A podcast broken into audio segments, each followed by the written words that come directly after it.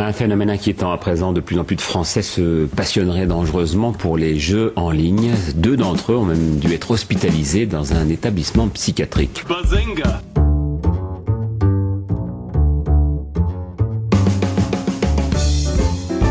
Il ne se nourrissait plus, il s'est enfermé dans sa chambre trois semaines durant en se prenant pour son avatar, un elfe de la nuit.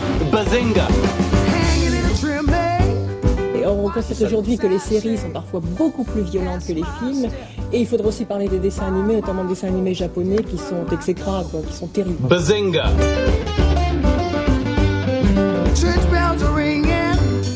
Quand vous citez Mediapart, qui se dit site d'information, ça n'est pas un site d'information. C'est un site de ragot Bazinga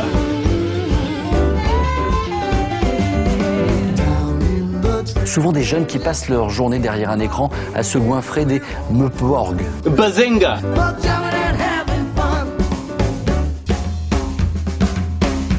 Ils ont des épées géantes et ne reculent devant rien. On les appelle les otaku. Bazinga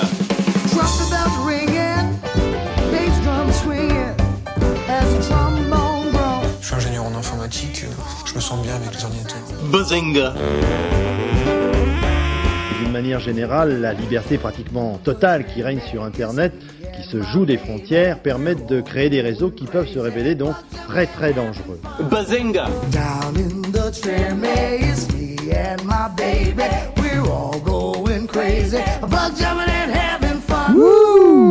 Bienvenue dans Basingcast numéro 10. Euh, numéro 10 qui, selon Wikipédia, correspond généralement au nombre de doigts des mains d'une personne. Le plus petit anti T'en as pas des mieux. le plus petit anticoindicateur, le nombre Achad et le nombre sémiméandri- sémiméandrique. Et la taille de ta bite. Voilà, épisode, de, épisode de repos d'une certaine manière, parce que Krillin ne sera pas avec nous. Ce soir, avec nous ce soir, nous avons Xil. Bonjour Xil. Ah, Toujours en forme, avec ses cocktails euh, détonnants. Euh, nous avons Trollin, Oui, bonjour. nous avons Misha, Salut. et nous avons un invité ce soir. Hello, it's me, Mario. Nous avons Macros. Bonjour Macros. Bonjour. Oh, parle dans ton micro, Macros. C'est bon, ça marche? Non, Bonjour. plus fort et plus près du micro. Je suis près du micro. Euh, Donc bonjour. Donc bonjour mon cher. On remercie beaucoup euh, tous les gens qui sont venus commenter sur le site euh, pour le dernier épisode, qu'on a atteint bientôt la cinquantaine de commentaires sur ce débat passionnant qui était les jeux vidéo. Est-il de l'art? Fait-il partie de patrimoine culturel? Euh, Un merci particulier à tous nos fidèles auditeurs qui viennent de Twitter comme euh, Jenma, Catherinien, Nboard, Pascal Mabille, les commentateurs du site fidèles comme Romain Dulochcas, Poyo, Lily Mantine, Arnaud B, Lib Maguire, Armos, Leitro Barberos, Wilnock, Kango, Noodle, Cybercake et tous les autres. Ouais, il y en a encore 12 Les 000, on va pas vous faire la liste Voilà, exhaustive. on va faire toute la liste euh, exhaustive. Un petit mot particulier On sur... fera un euh, podcast spécial pour ça, dans lequel euh, ça Pierre passionné- enchaînera tous les noms, Piouf Ça- enchaînera tous les noms. Ça a passionné les gens. Ça va un petit mot particulier longtemps. sur euh, Pascal Mabille qui euh, a lancé un petit concept sympa qui s'appelle Instagraph, euh, dont on mettra le lien sur le site, qui est des petits dessins qu'il fait avec fort fait. talent Auquel Euh, Piouf a participé d'ailleurs. sur fond musical et j'avais transmis l'idée de, de- de faire deviner aux gens ce qu'il écoutait pendant qu'il dessinait. Et ça marche plutôt pas mal. Valou Valou, aujourd'hui on va parler de quelques news rapides, histoire de se détendre un petit peu. On va discuter rapidement un petit peu avec notre invité Macros qui remplace Krillin aujourd'hui. Ensuite, Xil, de quoi parlerons-nous Le gros dossier. De la théorie des mèmes. La quoi. De la théorie des mèmes Oh, c'est mal barré. Euh, merci beaucoup. Et ensuite, en culture, nous parlons euh, beaucoup de séries, je crois, mon cher Torana. Et oui, ce soir, euh, il y a presque un thème médiéval, on peut dire. Ouais. Mais je ne vous en dis Moi pas si je plus. peux le faire. T'as pas de boîte à c'est c'est ça que tu veux. Ou à la limite, peut-être. euh, Oh, c'est pas mal ça. ou encore. C'est- euh, c'est- c'est- c'est- ça fait limite peur quand même. On donnera quelques news euh, rapides euh, sur, quelques, sur les, les- les séries en général et on présentera euh, quelques séries en particulier, en effet, avec un thème euh, assez euh, médiéval. euh. C'est par hasard, hein, c'était pas volontaire, on est désolé, c'est ce qui sort en ce moment. En gros, voilà, les, les nouvelles sorties, euh, après quelques épisodes, qu'est-ce qu'on en pense? Valou Valou, euh, on va commencer par euh, présenter Et il notre... n'y a pas de débat euh, jeudi Non, c'est des news aujourd'hui. Il y en a qui débarquent. On débattra les news. Il y en a qui débarquent. Bah non, C'est pas grave, on va remplacer par la séance photo. parce que avec ça a Michel. l'air court comme ça. Oh non, je pense que Exil va, va être long et je pense que séries, on va être long. Mon cher Macros, bienvenue dans Basincast. Merci. C'est très gentil à toi de te joindre à nous. Que fais-tu dans la vie, mon cher Macros? Oula, c'est une très bonne question. Je crois que tu bosses au CNRS, c'est ça? Alors, déjà, je ne dirai pas le nom euh, du laboratoire dans lequel je travaille parce que euh, bah, je le dirai pas. Parce que comme ça, je pourrais dire du mal d'eux s'il le faut. Euh, ensuite, non, ce n'est pas le CNRS, mais effectivement, je travaille dans la recherche en tant qu'ingénieur. Euh, J'ai pas envie de beaucoup plus. Ça fait quoi d'avoir raté sa vie? Bon, écoute, euh, je, le, je le vis plutôt bien avec mes 9 semaines de vacances et moi, je suis pas au chômage au moins. Bref. Bref. euh, Et donc tu fais de la recherche plutôt dans quel domaine? Mais justement, encore une fois, si je dis dans le domaine dans lequel je travaille, je pense qu'on va pouvoir Oh. m'identifier assez rapidement. Ah, c'est Je genre pense de- qu'en cherchant macros sur internet, on peut assez vite identifier. Non, pas, pas tant que ça, pas tant que ça. hein. D'accord. Non, non. C'est tellement spécifique ce sur quoi tu recherches Bah, que disons qu'il y a deux labos en région parisienne et pas beaucoup en France. D'accord. Déjà, là, là, ça permet de t'identifier. Ah, ah, Méfie-toi parce que le, le monde entier nous écoute. Ouais, je sais. Et donc, euh, ça fait combien Tu as fait de la recherche directement après ton école d'ingé? Comment ça se passe? Parce que nous, en gros, on est ça, plutôt... c'est en, gros, en- en gros, je me suis fait embarquer euh, à l'insu de mon plein gré là-dedans parce qu'il y avait un truc euh, d'informatique que proposait quelqu'un que je connaissais dans un laboratoire, du coup. Donc, bah, je suis rentré dedans et en fait, ça avait plus attrait avec de la vraie science et du coup, je me suis retrouvé embarqué dedans après, après le stage de fin d'études, en fait. D'accord. Et au final, tu es content de ton choix. C'est quoi la différence entre euh, principal, tu penses, avec nous qui, qui ont plutôt allé dans l'industrie toi ce que je pense, que la différence principale, c'est plus de vacances et moins d'argent. Euh, Ensuite, euh, On sent le mec qui, qui a fait ça par choix idéologique. pression, et- Voilà. pression, non Sinon, euh, au niveau des sujets, bah, je pense qu'on est en fait, euh, ouais, on est beaucoup plus libre de ce qu'on fait euh, dans la recherche que euh, dans dans les entreprises privées en général où c'est beaucoup plus dirigé. Alors ensuite, c'est un choix. Est-ce qu'on a envie de faire un peu ce qu'on veut? Est-ce qu'on a envie de, Oui, Ouais. Xil. de faire des trucs de Micha a production posé une bonne question. euh, C'était quoi? Plus ou moins de pression, Pression, euh, stress. Mais- En fait, la, la pression est vraiment différente parce que euh, je pense que c'est plus au niveau des, euh, des conférences qu'on fait, euh, des papiers qu'on sort, euh, ou de la pression un petit peu. bah, ça, dépend de ce qu'on fait. Dans les projets, on peut avoir différentes, euh, différentes deadlines, Mhm. etc. Euh, je pense que c'est moins stressant à mon niveau en tout cas que euh, bah, à votre niveau euh, dans une boîte euh, privée. Je pense que plus tard dans la recherche ça peut devenir très très stressant. À mon niveau franchement je la coule assez douce. euh. Donc, quand si- même quoi. Si un ingé Non, se parce posait que la... ouais, vous verriez ce qui se permet de parler quand il est pas au micro. euh, Et euh, quels sont tes horaires? À mes horaires je les choisis. hein. Donc euh, par exemple aujourd'hui euh, je suis arrivé à 10h et euh, vu qu'il fallait que j'aille que j'arrive ici pour euh, à 18h pour le podcast et ben je suis parti à 4h30 du boulot parce que le, le labo est assez loin. 18 euh, 16 heures. Ensuite, euh, ensuite parfois euh, je fais je fais plus d'heures et puis euh, je travaille chez moi aussi parfois. T'as une obligation de résultat? Comment ça se passe quand t'es chercheur? Parce que, enfin, ça, c'est- Euh, en fait, Comment quand- c'est évalué? Est-ce que t'es évalué? Est-ce que... alors euh, pour moi c'est différent parce que je suis payé sur un projet donc j'ai pas d'obligation de résultat. Mais non en fait c'est je mens un peu mais euh, c'est un peu ça. Payé Pour- sur un projet, c'est-à-dire? C'est-à-dire que c'est un projet euh, qui a déjà été financé par un organisme. Et ensuite, on a des, on a des échéances, on a des, des milestones en fait. Et dans la mesure où on les remplit à peu près bien, euh, personne vient nous embêter. Quoi. Pour ce qui est du chercheur, en fait, c'est la, la pression, la manière dont il est évalué et tout, c'est plus euh, au niveau des, euh, publications qu'il fait. Si un chercheur il a beaucoup de publications, il va avoir plus de facilité à, poser, à déposer des projets en fait. Les projets qu'il va déposer par, euh, auprès de différents organismes de financement, je m'y connais assez mal là-dedans, euh, bah, lui permettent de, gagner de l'argent, donc de payer son salaire, le salaire d'autres étudiants, de, pas mal de choses. Donc plus un chercheur publie, plus il a de chances aussi de, de réussir à déposer ses projets. Donc c'est pour ça que c'est un cercle vertueux. euh, Exactement, ouais. D'accord. Ok, donc t'es- t'es t'es plutôt, jugé par tes pairs et jugé par la communauté que... C'est exactement ça, ouais. D'accord. Eh B.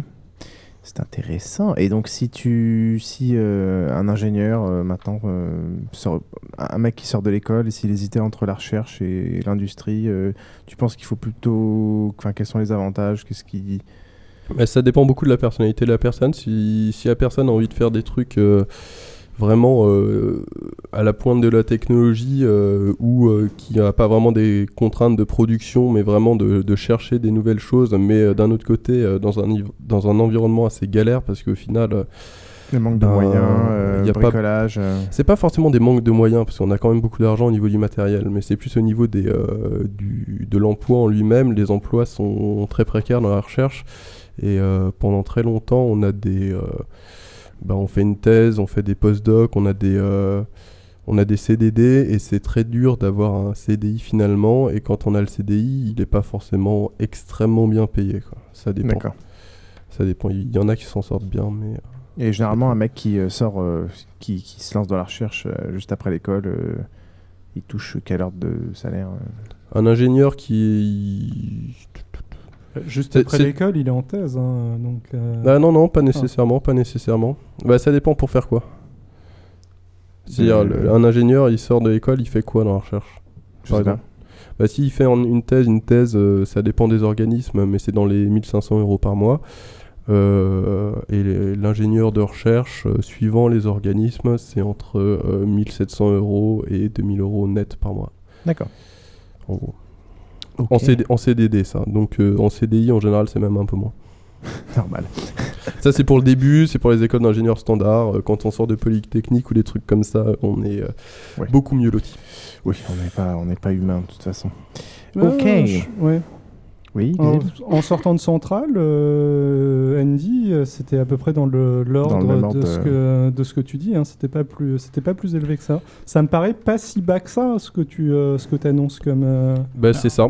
D'accord. Non, mais c'est. euh, Non, je, pense- je pense que c'est un milieu où il y a moins de discrimination Oui. au diplôme qu'il y en a dans l'industrie. hein. Je pense que ça, de toute façon. euh, enfin, euh, Oui, ça, et puis ça bon, il dépend de l'industrie aussi. hein, moi. Et, euh, et, et pour mon labo en particulier, pour mon organisme en, pati- en particulier, il y a beaucoup de discrimination aussi. Ils ont, euh, comme les euh, vieilles entreprises françaises, euh, les, les grilles de salaire.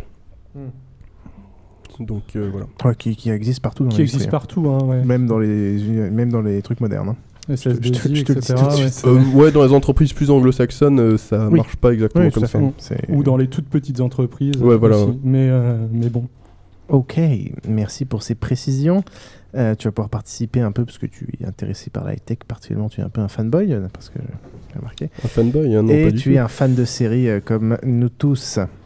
Donc bien vu dans Basingcast. J'espère que tu remplaceras définitivement ce petit con chauve de Crélin. Ouais, on le déteste tous, c'est euh, c'est ce qui nous euh, rassemble. Exactement ce qui nous unit. Et ben merci beaucoup. Nous allons donc passer aux news.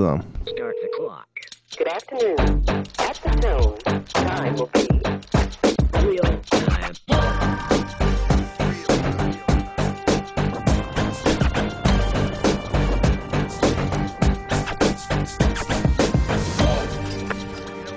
On va commencer par euh, une première news. Euh, bon, alors, généralement, j'évite de, de parler des trucs un peu trop euh, qui se baladent partout parce qu'on est tous à écouter beaucoup de podcasts high-tech et ça se répète un peu partout. On va parler de Ben Laden. Mais là, je ne peux pas. non, pas de Ben Laden. Là, je peux pas m'en empêcher. Donc, c'était le Google I.O. Euh, les quoi keynotes de Google pour présenter leurs nouveaux produits et leurs nouveaux trucs. La plus grosse news euh, pour moi, c'est Google Music. Qui a entendu parler de Google Music?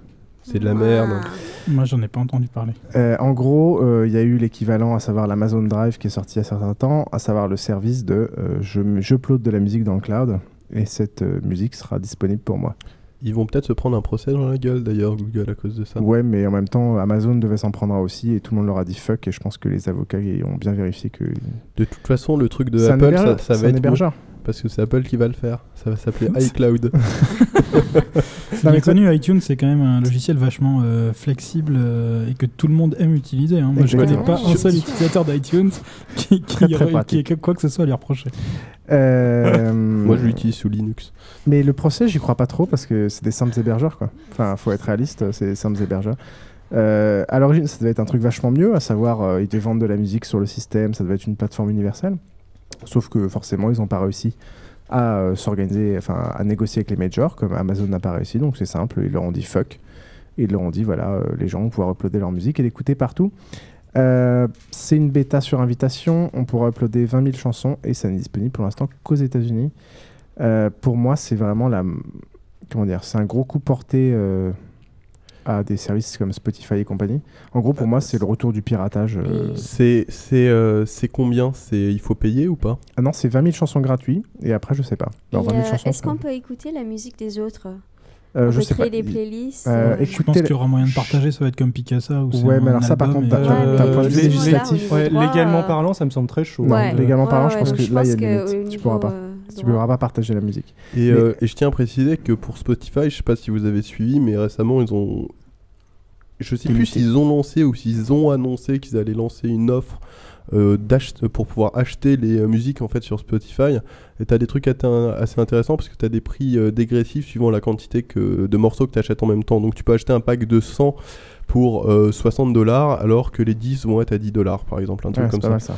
Et par contre, euh, ils ont fait une grosse limitation dernièrement, et c'est là où. Oui, Moi- voilà. En gros, tu es un utilisateur de Spotify. Ouais, ouais. Pourquoi est-ce que tu utilises Spotify? Parce que t'as le client lourd et parce qu'il y a moins de pubs que sur euh, Deezer. D'accord. Euh, tu es en version gratuite? Je suis en version gratuite et je sais qu'ils. Si, si jamais, si jamais tu avais utilisé la version payante, ça aurait été pour, pour quelle raison? Non, ça aurait été pour le téléphone portable. Enfin, Voilà. Clairement. Et c'est là où moi, euh, là où Google Music euh, détruit tout, c'est les, beaucoup de pirates sont allés vers Spotify et moi j'y serais peut-être allé pour pouvoir accéder à, à de la musique en fait n'importe où, euh, sur son mobile, euh, sur euh, partout en fait. C'est une des raisons pour qu'on s'oriente vers le streaming, on est prêt à payer pour. Et là, bah, Google vous dit, euh, bah, votre musique euh, pirate, euh, bah, vous l'uploadez et puis elle sera dispo partout gratos. Et, Ah, mais ça euh, sous-entend que tu as quand même été obligé d'aller la chercher avant. Ouais. Ouais, Ce et qui tu est l'as pas pareil, piraté quoi. Ouais, bien sûr. Non, mais en fait, souvent, quand tu as envie d'avoir un Spotify, un Deezer sous la main, surtout dans ton, dans ton téléphone, c'est pour aller chercher la, la Ouais, musique euh, sur le moment. Quoi.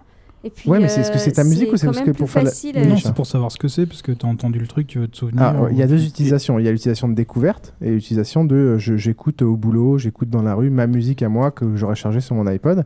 Ouais, mais là justement, t'as pas à les charger avec euh, Spotify. C'est juste, t'as pratiquement toute la musique à disposition tout le temps. C'est ça qui est bien. Moi, je trouve pas que le truc de Google euh, saturait quoi que ce soit.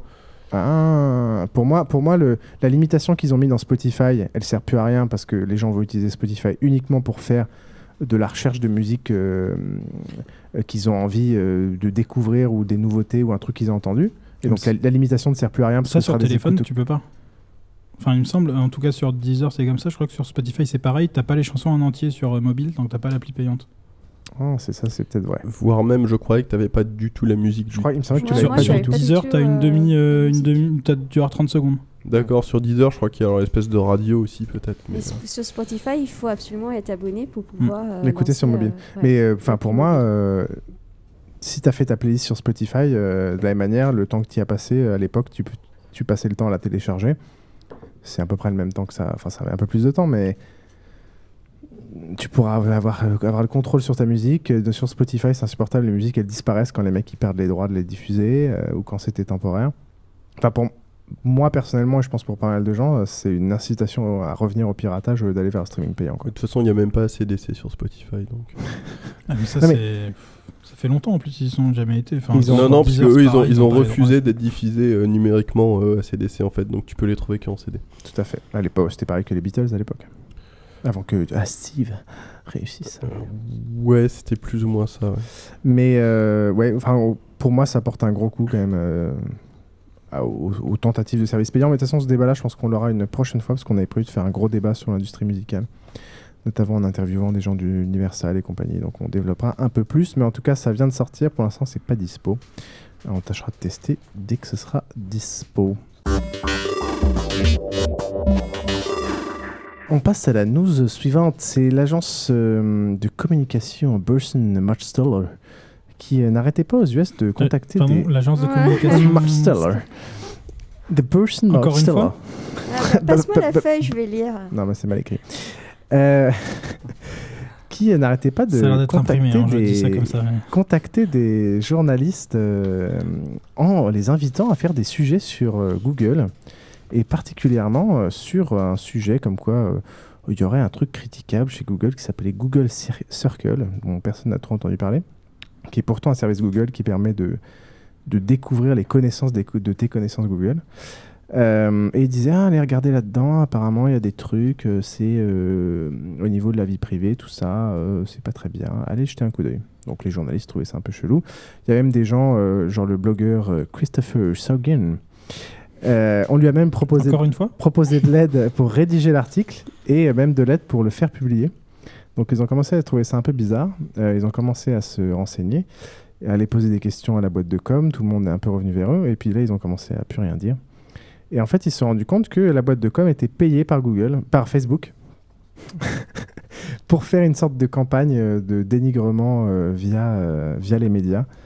Donc après la guerre de- des API et compagnie entre Google et Facebook, c'est une sorte de guerre de communication euh, assez De toute façon, de se- Zuckerberg, il est, il est assez connu pour être réglo comme gars, non? Ça ça s'est bien passé quand il a fait sa boîte. euh.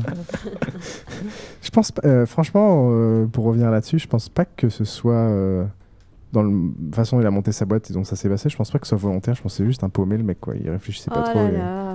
Non, mais je pense pas qu'il ait manipulé euh, ses, sa T'as raison, le, le pauvre, protège-le, il est tout seul, chien, il est malheureux. Hein bah, à la fin, si, j'avais un peu Ah mais franch- moi lui, franchement mais- je l'envie pas le mec. Enfin à part qu'il ait plein de pognon, je pense qu'il a pas d'amis et qu'il est. enfin, Oui, mais il est quand même vicieux à la façon. Euh, dont et franchement, les amis, ça s'achète. hein. C'est pour ça que t'en as pas vu que t'es chercheur, c'est ça C'est ça. bon, passons à la suite.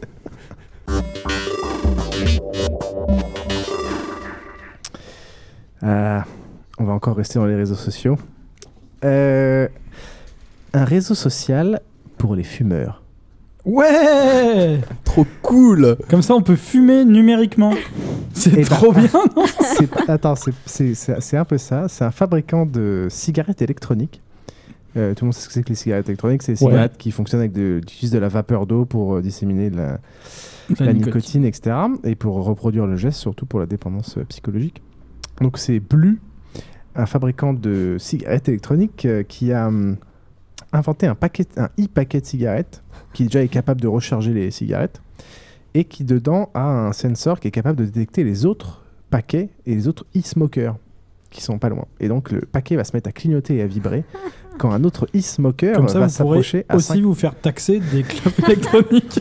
tu sais, t'approches avec le paquet vide et tu vois qu'il y en a. Enfin, d'un si tu- autre côté, euh, vu qu'il doit y avoir à peu près 6 smokers euh, en France pour le moment, d'ici que vous Ouais, en si croisiez tu- un autre. Si tu y fumes passivement, il se passe quoi? C'est mauvais pour la santé aussi Ah ou- bah tu chopes la nicotine. hein. Ah, c'est pareil. Quoi. Ouais, c'est pareil. Non, t'as pas le goudron. Non, t'as pas le goût, t'as la nicotine. Quoi. Juste, tu deviens juste dépendant, c'est moins mauvais pour ta santé.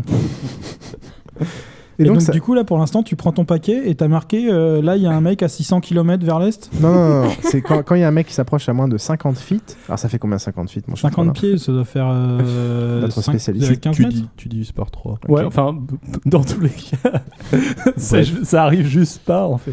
Et ben là, ça se met à vibrer et à clignoter. et donc tu peux euh, faire des rencontres. Le paquet coûte 80 dollars.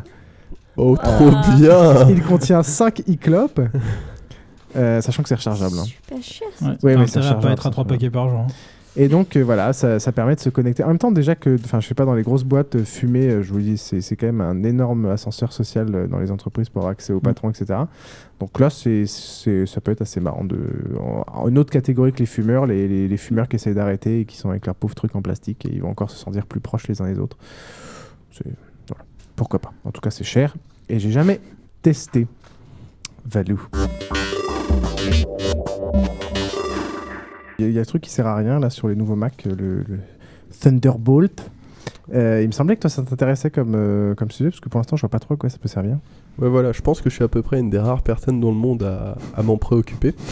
Donc, euh, Qui est surtout donc- un, qui est un produit Intel hein, avant d'être un produit Apple. qui est un produit Intel exactement.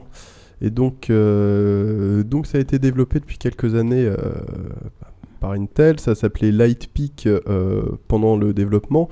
Et en fait, c'est tout simplement euh, un port de données, tout comme l'USB ou euh, tous euh, les euh, de- Firewire. euh, Firewire ou même les trucs de de- d'affichage en fait, les trucs d'écran comme le. VGA, le, Le mini DisplayPort. le DisplayPort et tout ça.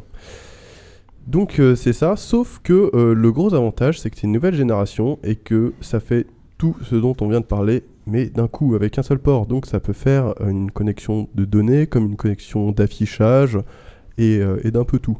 Donc en gros, juste euh, pour présenter un petit peu la technologie, quelques, chiffres. Par exemple, si vous voulez transférer avec Thunderbolt un, film entier en HD, ça prend à peu près euh, 30 secondes. Euh, c'est euh, 20 fois plus rapide que l'USB 2, deux fois plus rapide que l'USB 3. Et euh, donc en gros c'est 10 gigabits euh, de transfert de données euh, bidirectionnel. Donc c'est dans les deux sens qu'on peut avoir 10 gigabits en même temps. Ouais, mais enfin, faut que ça suive derrière, quoi. Genre, si je branche un disque dur externe, euh, mon, mon disque dur externe, il, il écrit pas dessus à 10 gigabits, quoi. Voilà, alors euh, ça, ça dépend de la technologie qu'on utilise derrière. C'est-à-dire que si on utilise euh, du SATA derrière, le SATA, ça peut aller jusqu'à 6 gigabits. Donc euh, on Ah, utilise- on n'utilise pas toutes les performances du Thunderbolt, mais on atteint quand même un, un bon ratio. Euh, ensuite, ça veut dire qu'on peut faire plusieurs choses en même temps. Vrai. Ce qui est assez bien. Euh, D'autre part, vu que ça supporte les protocoles en fait DisplayPort et PCI Express, ça veut dire que les trucs qu'on branche, par exemple justement comme tu disais comme disque dur externe, c'est comme si on les branchait en bus à l'intérieur de la machine. Donc ce qu'on pouvait pas faire avant, c'était brancher en USB. euh, par exemple un rack de euh, disque dur en RAID, Bah, Mhm. maintenant avec ce truc là tu vas pouvoir le faire. Ah, Surtout, moi, le premier intérêt que je vois, c'est euh, au lieu d'avoir 50 ports différents dont j'utilise pas la moitié parce que j'ai pas de quoi le connecter dessus, j'ai plus que 5 ports, mais je peux brancher 5 trucs USB, Voilà. entre guillemets, Et ça, 5 c'est- disques durs ou 5 souris ou 5 écrans ou euh, 5.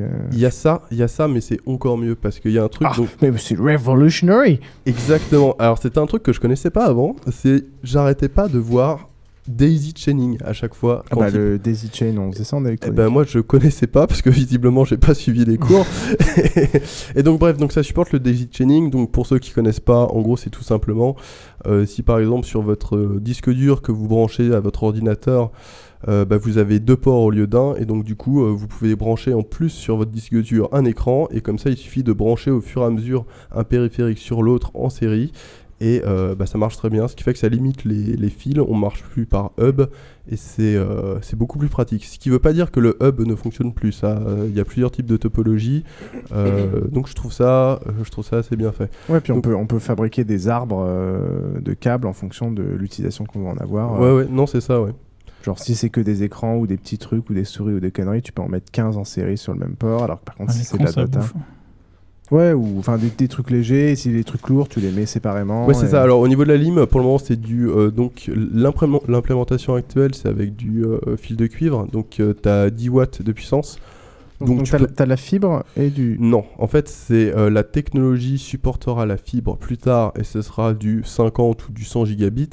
Pour le moment, c'est que du cuivre, l'implémentation actuelle, parce que c'est moins cher. Donc, tu as l'alimentation aussi dedans, c'est du 10 watts. Donc, pour les trucs qui consomment pas trop, t'as pas besoin d'alim externe. Quand tu branches ton écran, bah, tu le branches aussi euh, au secteur en plus. Euh, donc plus tard, ça sera de, ce sera de la fibre optique et euh, ça permettra euh, de faire évoluer le truc assez rapidement. Le truc qui est assez cool, c'est que tu peux vraiment tout faire passer là-dedans. Tu peux aussi faire passer du, du réseau aussi, par exemple du, du Ethernet. Donc tu pourras vraiment avoir que un seul port pour Mhm. tout. Enfin, c'est, moi je trouve ça assez bien. Bah, En fait- ce qui est bien, c'est surtout au niveau, moi je trouve au niveau du design de la machine, ça permet. Moi, je, tu vois, ça me fait chier. Parfois, j'ai besoin de 3 ports USB. Parfois, j'en ai besoin de 0. Mais en Parfois, j'en ai besoin de. Moi, moi, il y avait un. euh, il y a- Parfois, tu pourras avoir autre chose qu'un Mac et t'auras assez de ports, quoi.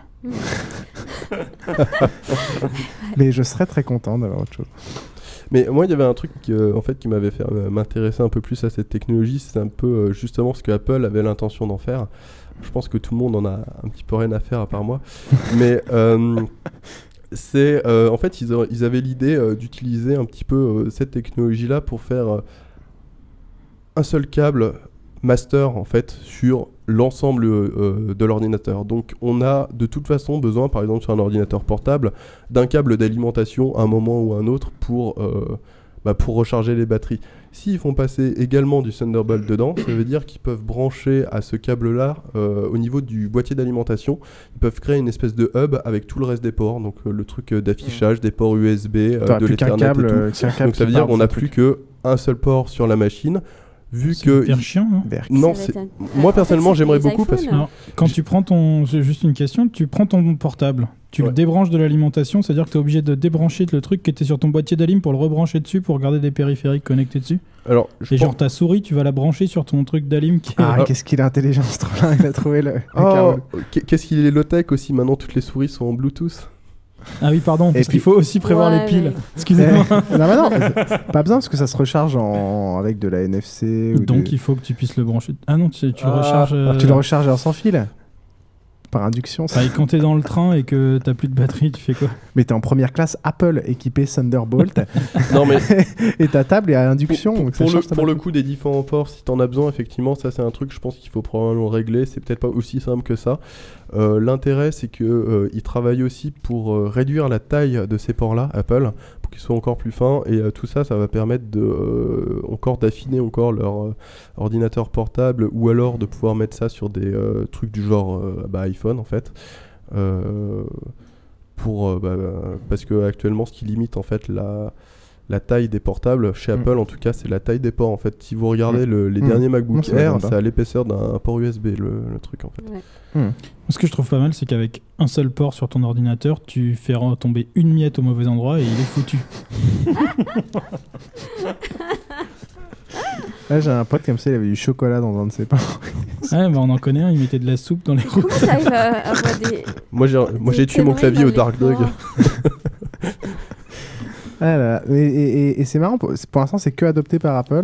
ouais alors ils ont un an d'avance euh, t'as déjà des euh, quelques constructeurs qui sont qui commencent à développer des trucs dessus enfin il y a Lassie qui est en train de développer des disques durs Euh, honnêtement pour le moment Ça sert à rien. il n'y a pas grand monde et Oui, pour le moment final, ça euh, sert pas à grand chose Donc au final, ouais. Donc Euh, les premiers, c'est mais c'est parce que ça sert à rien pour moi. Je pense, c'est les premiers, mais je pense que ça va, ça va servir. Il y a aussi d'autres applications qui peuvent être assez cool. Euh, dans la mesure où ça supporte le PCI Express, tout simplement, on pourra brancher une carte graphique externe sur un, Mm. un portable, tout simplement. Et je pense qu'il y a pas Ça, mal d'applications auxquelles on n'a pas encore pensé avec ce genre de choses. Enfin, de les, les- par exemple, je vais chez moi, euh, quand je suis chez moi, je branche ma carte graphique externe en Thunderbolt pour, pour gamer. Et, que, et quand je suis en mobilité, par contre, euh, je veux que ce soit en low power, donc euh, j'ai pas ma carte graphique externe. Et, euh, Exactement. Et je peux brancher ma, ma carte graphique euh, tantôt sur mon portable, tantôt sur mon fixe aussi? Bah oui. Exactement. Euh, Franchement, Ça, je ça pense que je pense qu'il peut y avoir des applications assez faire ça, sympas. je pense. Mais je, pense, par contre, je pense qu'Apple se dirigera pas forcément vers ce genre de truc. Enfin, Non, mais Oui. ça, c'est- ça, ça sera plus pour les PC. Ah bon? Ah bon? Non, mais ça, c'est probablement des trucs tiers. Donc, euh, si euh, AMD ou euh, Nvidia se décident à faire ça, euh, ben, ça sera pour tout le monde. Alors, par contre, le gros gros problème, et ça, je suis pas trop trop sûr de comment ça va marcher, vu que c'est une technologie Intel, euh, que c'est euh, supporté par les contrôleurs Intel, je crois que sur les autres processeurs, ça ne marche pas. Et je sais pas à quel point c'est vrai. Je suis pas trop sûr. Ah, ils peuvent en profiter pour euh, agrandir encore leur monopole. euh. Je là, je suis pas certain de comment ça va se passer, s'ils vont euh, rendre les specs euh, publics ou euh, je sais pas comment ils vont faire. Enfin, euh, peut-être qu'il faudra pas payer quelques royalties ou un truc comme ça. Ouais, euh. c'est exactement ça. Euh, ça, je sais pas comment ça va se passer. euh, il faut voir la suite. Ok, bon, en tout cas, c'est très Très intéressant. intéressant. Euh, et enfin, ça permettrait de- d'aller vers euh, quelque chose qui me plairait, quoi, l'évolutivité euh, des laptops, quoi. Parce que ça, c'est un truc, Laisse tomber, t'as un Mac. Ouais, mais justement, ça, me- ça, me- ça me fend le cœur. Ça me fend le en- cœur. Déjà, un laptop, ça me fend le cœur. Tu me le donnes Adresse-toi à mon entreprise et à mon comptable. D'accord. Euh, et ben, merci beaucoup, mon cher Macros. Bah, de rien. Et on va passer peut-être, euh, je pense, pourquoi pas, à la rubrique d'Uxil. Ouais It's not surprising that the story has captured the attention of our little circle of friends. Are you familiar with meme theory? I'm familiar with everything, but go on. Meme theory suggests that items of gossip are like living things that seek to reproduce, using humans as their host. I'm no stranger to mimetic epidemiology. At Johnson Elementary School, the phrase Shelly Cooper's a smelly pooper spread like wildfire. I should think so. That's gold. Your meme hypothesis does intrigue me. How might we examine this more closely? Mon cher Xil, tu vas donc nous parler de la théorie des mèmes, un sujet qui a déjà été abordé dans un autre podcast, mais j'espère que tu vas nous pouvoir nous éclaircir euh, ceux qui en ont jamais entendu parler et ceux qui voudraient en savoir plus. Et ceux qui n'ont pas compris l'extrait de Big Bang Theory. et ceux qui n'ont pas compris l'extrait de Big Bang Theory. Je t'en prie, la parole est à toi. Tout à fait. Alors aujourd'hui, je vais vous parler de la théorie des mèmes. Alors, qu'est-ce que sont les mèmes Une première réponse serait de considérer que les mèmes sont l'un des résultats possibles de l'application de la sélection naturelle aux sciences sociales. Euh, je vais pas vous pour le moment revenir en détail sur les définitions de la sélection naturelle euh, et de son historique. Je l'avais déjà vaguement abordé dans euh, le, le sujet sur Lysenko de Basincast numéro 5. Euh, si quelqu'un veut quand même résumer en deux mots ce que c'est que la sélection naturelle, c'est open. Allez-y. Macross? C'est ce qui n'arrive plus à l'heure actuelle et qui, Ben non, mais qui rend l'humanité on va décadente. encore à se parler de se mettre à parler d'il y a 70 ans et tout, c'est ça? Non, euh, comme résumé, euh, le fait que les faibles, ils meurent et les forts, ils survivent. Comme il y a 70 ans, donc c'est bien ce que je disais. Alors, on va revenir là-dessus. Euh, c'est ce qu'on appelle le darwinisme social. J'en parle tout de suite. Euh, mais euh, bon, alors en gros, oui, c'est euh, l'idée que euh, l'évolution est euh, générée par un mécanisme de euh, sélection des individus, on va dire, sélection du vivant. Euh, Darwin considérait déjà que la sélection naturelle pouvait être utilisée en dehors du seul champ, de la biologie. Je me suis pas renseigné en détail sur les idées de Darwin sur ce point-là, donc je vais pas y, euh, je vais pas y revenir. Il y avait à l'époque de Darwin tout un tas de personnes qui cherchaient à appliquer la sélection naturelle en dehors du champ de, de la biologie. Je vais juste parler d'une personne qui est un économiste américain qui s'appelle Trosten Veblen. Là, je suis dans une approche historique pour le moment. Je sais pas du tout si ça se prononce Trosten Veblen. J'ai juste essayé, j'ai jamais entendu. Je, je ne te contredirai pas. Tu me le fais une troisième fois? Trosten Veblen. C'est magnifique. Au moins, il fait toujours la même chose à chaque fois, il change pas, c'est déjà ça. Ouais, pas comme euh, Pieuf, c'était là. Vas-y. N'écoute pas la critique. Pas de problème. Euh, donc là, je commence dans une perspective historique. On n'en est pas encore pour le moment. Il n'y a pas de, de notion de même. Je vais euh, un petit peu euh, poser le contexte dans la première partie de ma chronique. Euh, donc, Thorsten Veblen, c'est un économiste américain de la fin du 19e siècle. Euh, J'ai pas lu en détail ses travaux, je me suis basé sur des résumés contemporains qui, en gros, comblent les trous un petit peu comme ça les arrange. Je vous donnerai, euh, je vous donnerai les sources. Donc, c'est pas exactement ce qu'il a dit, mais en gros, on peut présenter sa théorie ainsi. La sélection naturelle a non seulement lieu au niveau du vivant, des individus, euh, mais aussi à une multitude de niveaux. Euh, en particulier à deux niveaux, on rappelle que c'est un économiste, euh, c'est euh, les institutions et les habitudes humaines.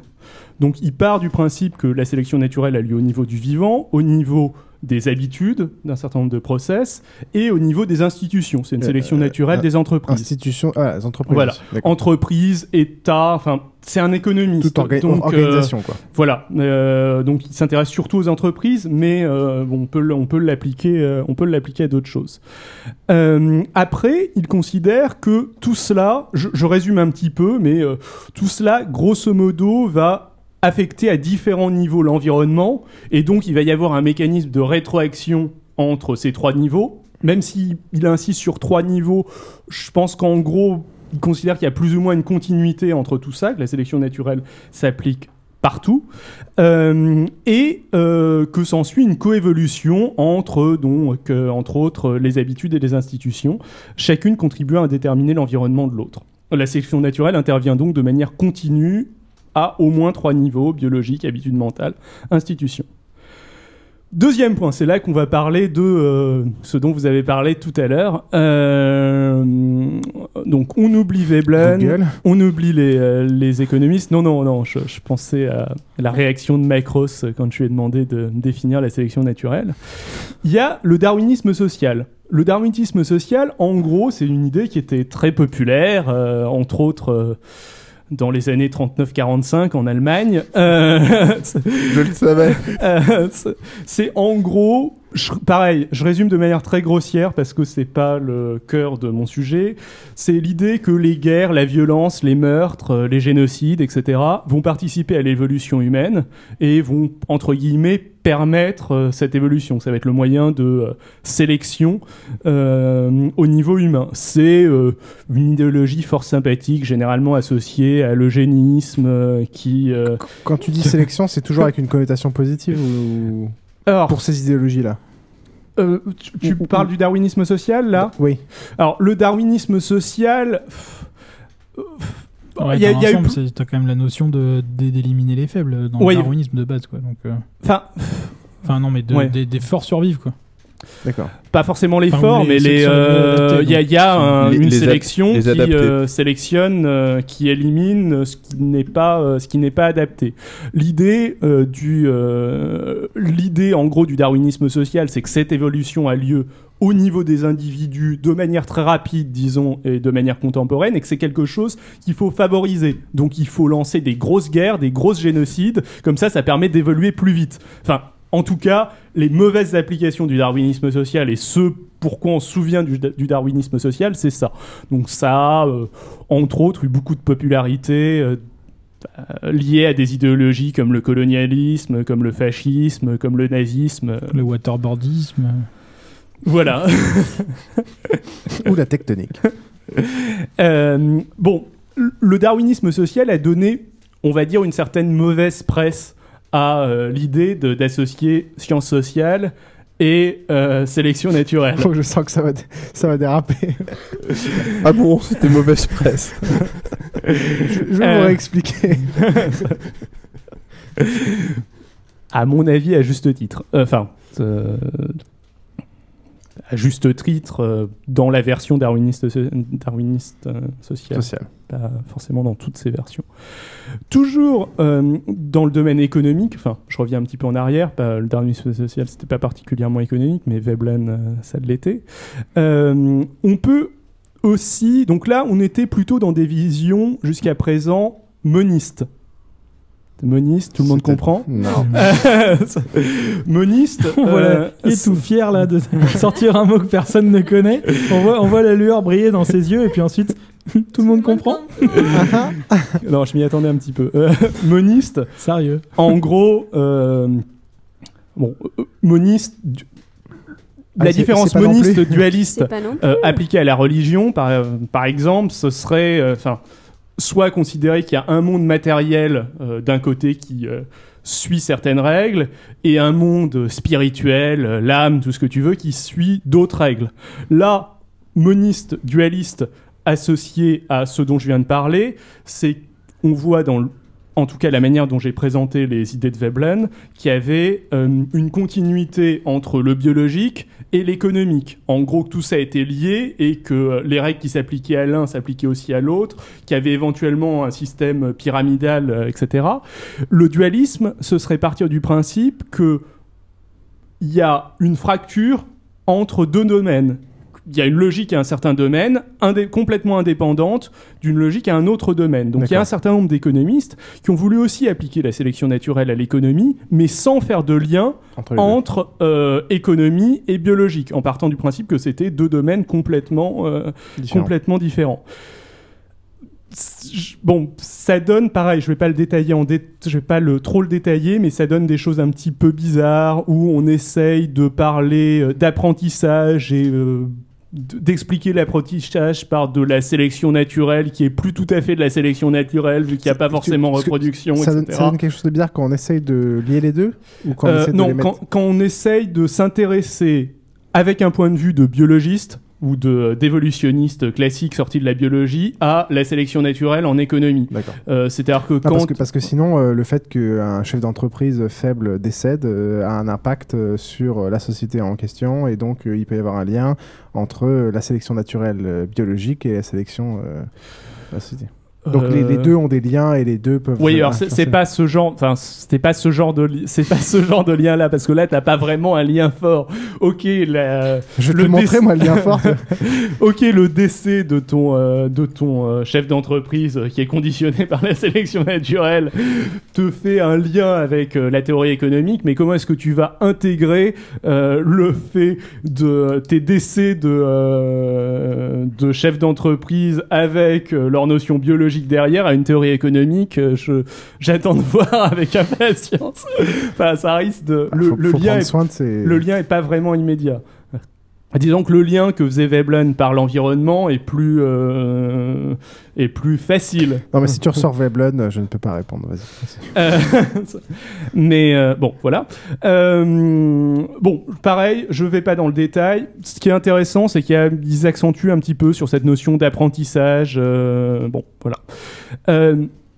Après, je vais passer à euh, arrive le moment où je vais définir un petit peu mieux ce que c'est que euh, la sélection naturelle. Alors, il y a une définition qui est euh, assez admise de la sélection naturelle, qui vient, si je me trompe pas, de Weismann. Euh, on considère qu'il y, a sélection- qu'il y a sélection naturelle à partir du moment où tu as réplication, variation, enfin, où tu as un réplicateur, quelque chose qui se reproduit, euh, qui fait des copies de mêmes que dans lui-même. Stargate ou pas? Ça pourrait être euh, les réplicateurs de Stargate. Maintenant, c'est des drones. C'est vrai. qui a variation au niveau de ces, de ces euh, réplicateurs. Donc, tes réplicateurs de Stargate se copient, mais pas forcément à l'identique. Qui a hérédité, c'est-à-dire qu'il y a une parenté entre euh, le reproduit et le euh, reproduisant. Reproducteur. Reproducteur. Reproducteur.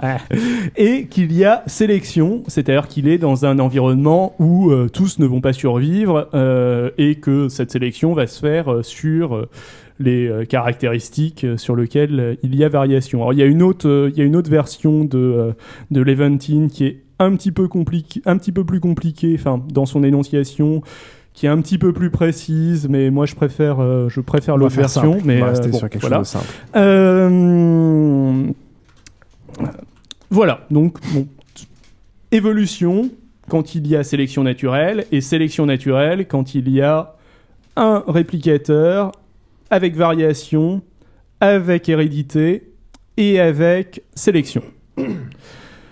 Je vais continuer en vous présentant euh, Richard Dawkins euh, et euh, le gène égoïste, qui va reprendre donc euh, cette, cette idée que je viens de vous présenter. Alors, en quelques mots, Dawkins, c'est un biologiste athée anglais. Je pense qu'on aura l'occasion d'en reparler sur le débat sur la religion, parce qu'à l'heure actuelle, il est plus impliqué dans le dans l'athéisme euh, que euh, Dans la science. que dans que dans la science il a fait ça il a pris- Trollin. il a pris sa il a pris sa retraite c'est un, un athée très militant Euh, et euh, il a écrit un ouvrage qui est très connu qui s'appelle le gène égoïste alors jusqu'à présent euh, généralement, on centrait l'évolution sur quoi? Sur les- le vivant, sur euh, l'être, les êtres vivants, euh, que ce soit des petites bactéries ou euh, nous. L'avancée ou l'originalité de Dawkins, c'est de centrer l'évolution sur les gènes. D'où le titre, le gène égoïste. C'est-à-dire que pour lui, ce qui se réplique, euh, ce, sur quoi il y a variation, ce sur quoi il y a sélection, ce sur quoi il y a hérédité, ce sont les gènes. Et nous, euh, ou euh, tout autre être vivant, ce n'est que le véhicule des gènes. Euh, Oui, on on n'est qu'une retranscription de ces gènes temporaires. euh, Voilà, tout à fait. C'est sans compter ton âme, ça.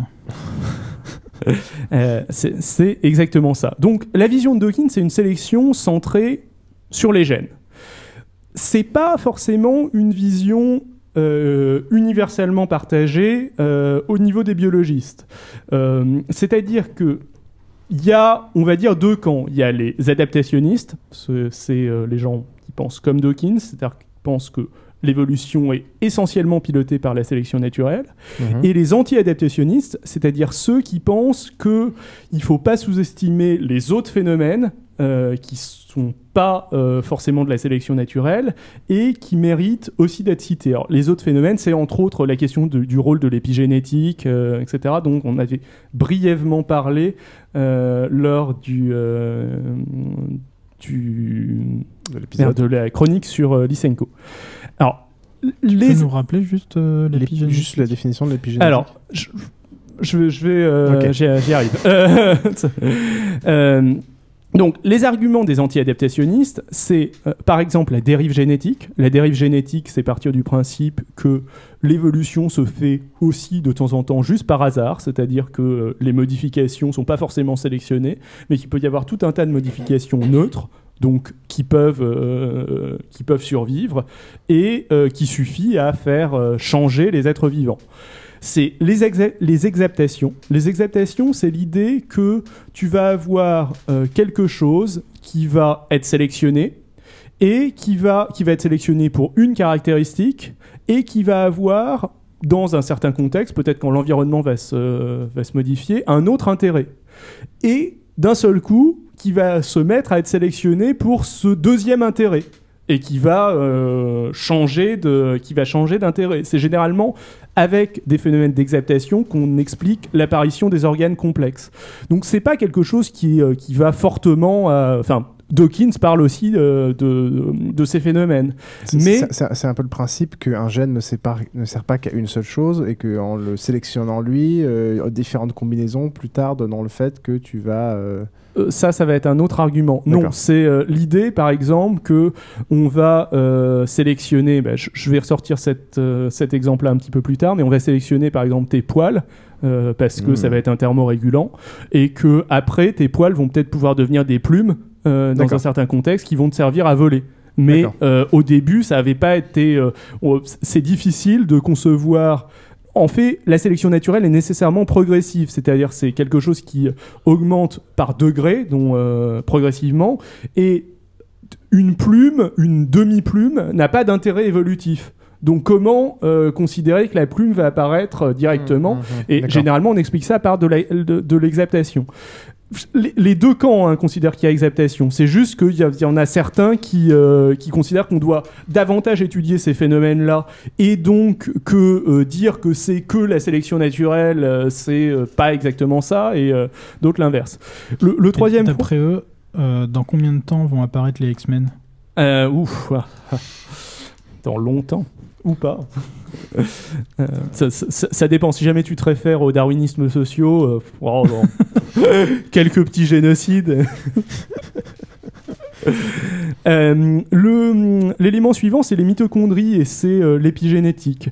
Euh, les, les mitochondries, c'est des petits organismes qu'il y a dans, notre, dans notre corps qui contribuent en une énorme partie à faire de nous ce que nous sommes.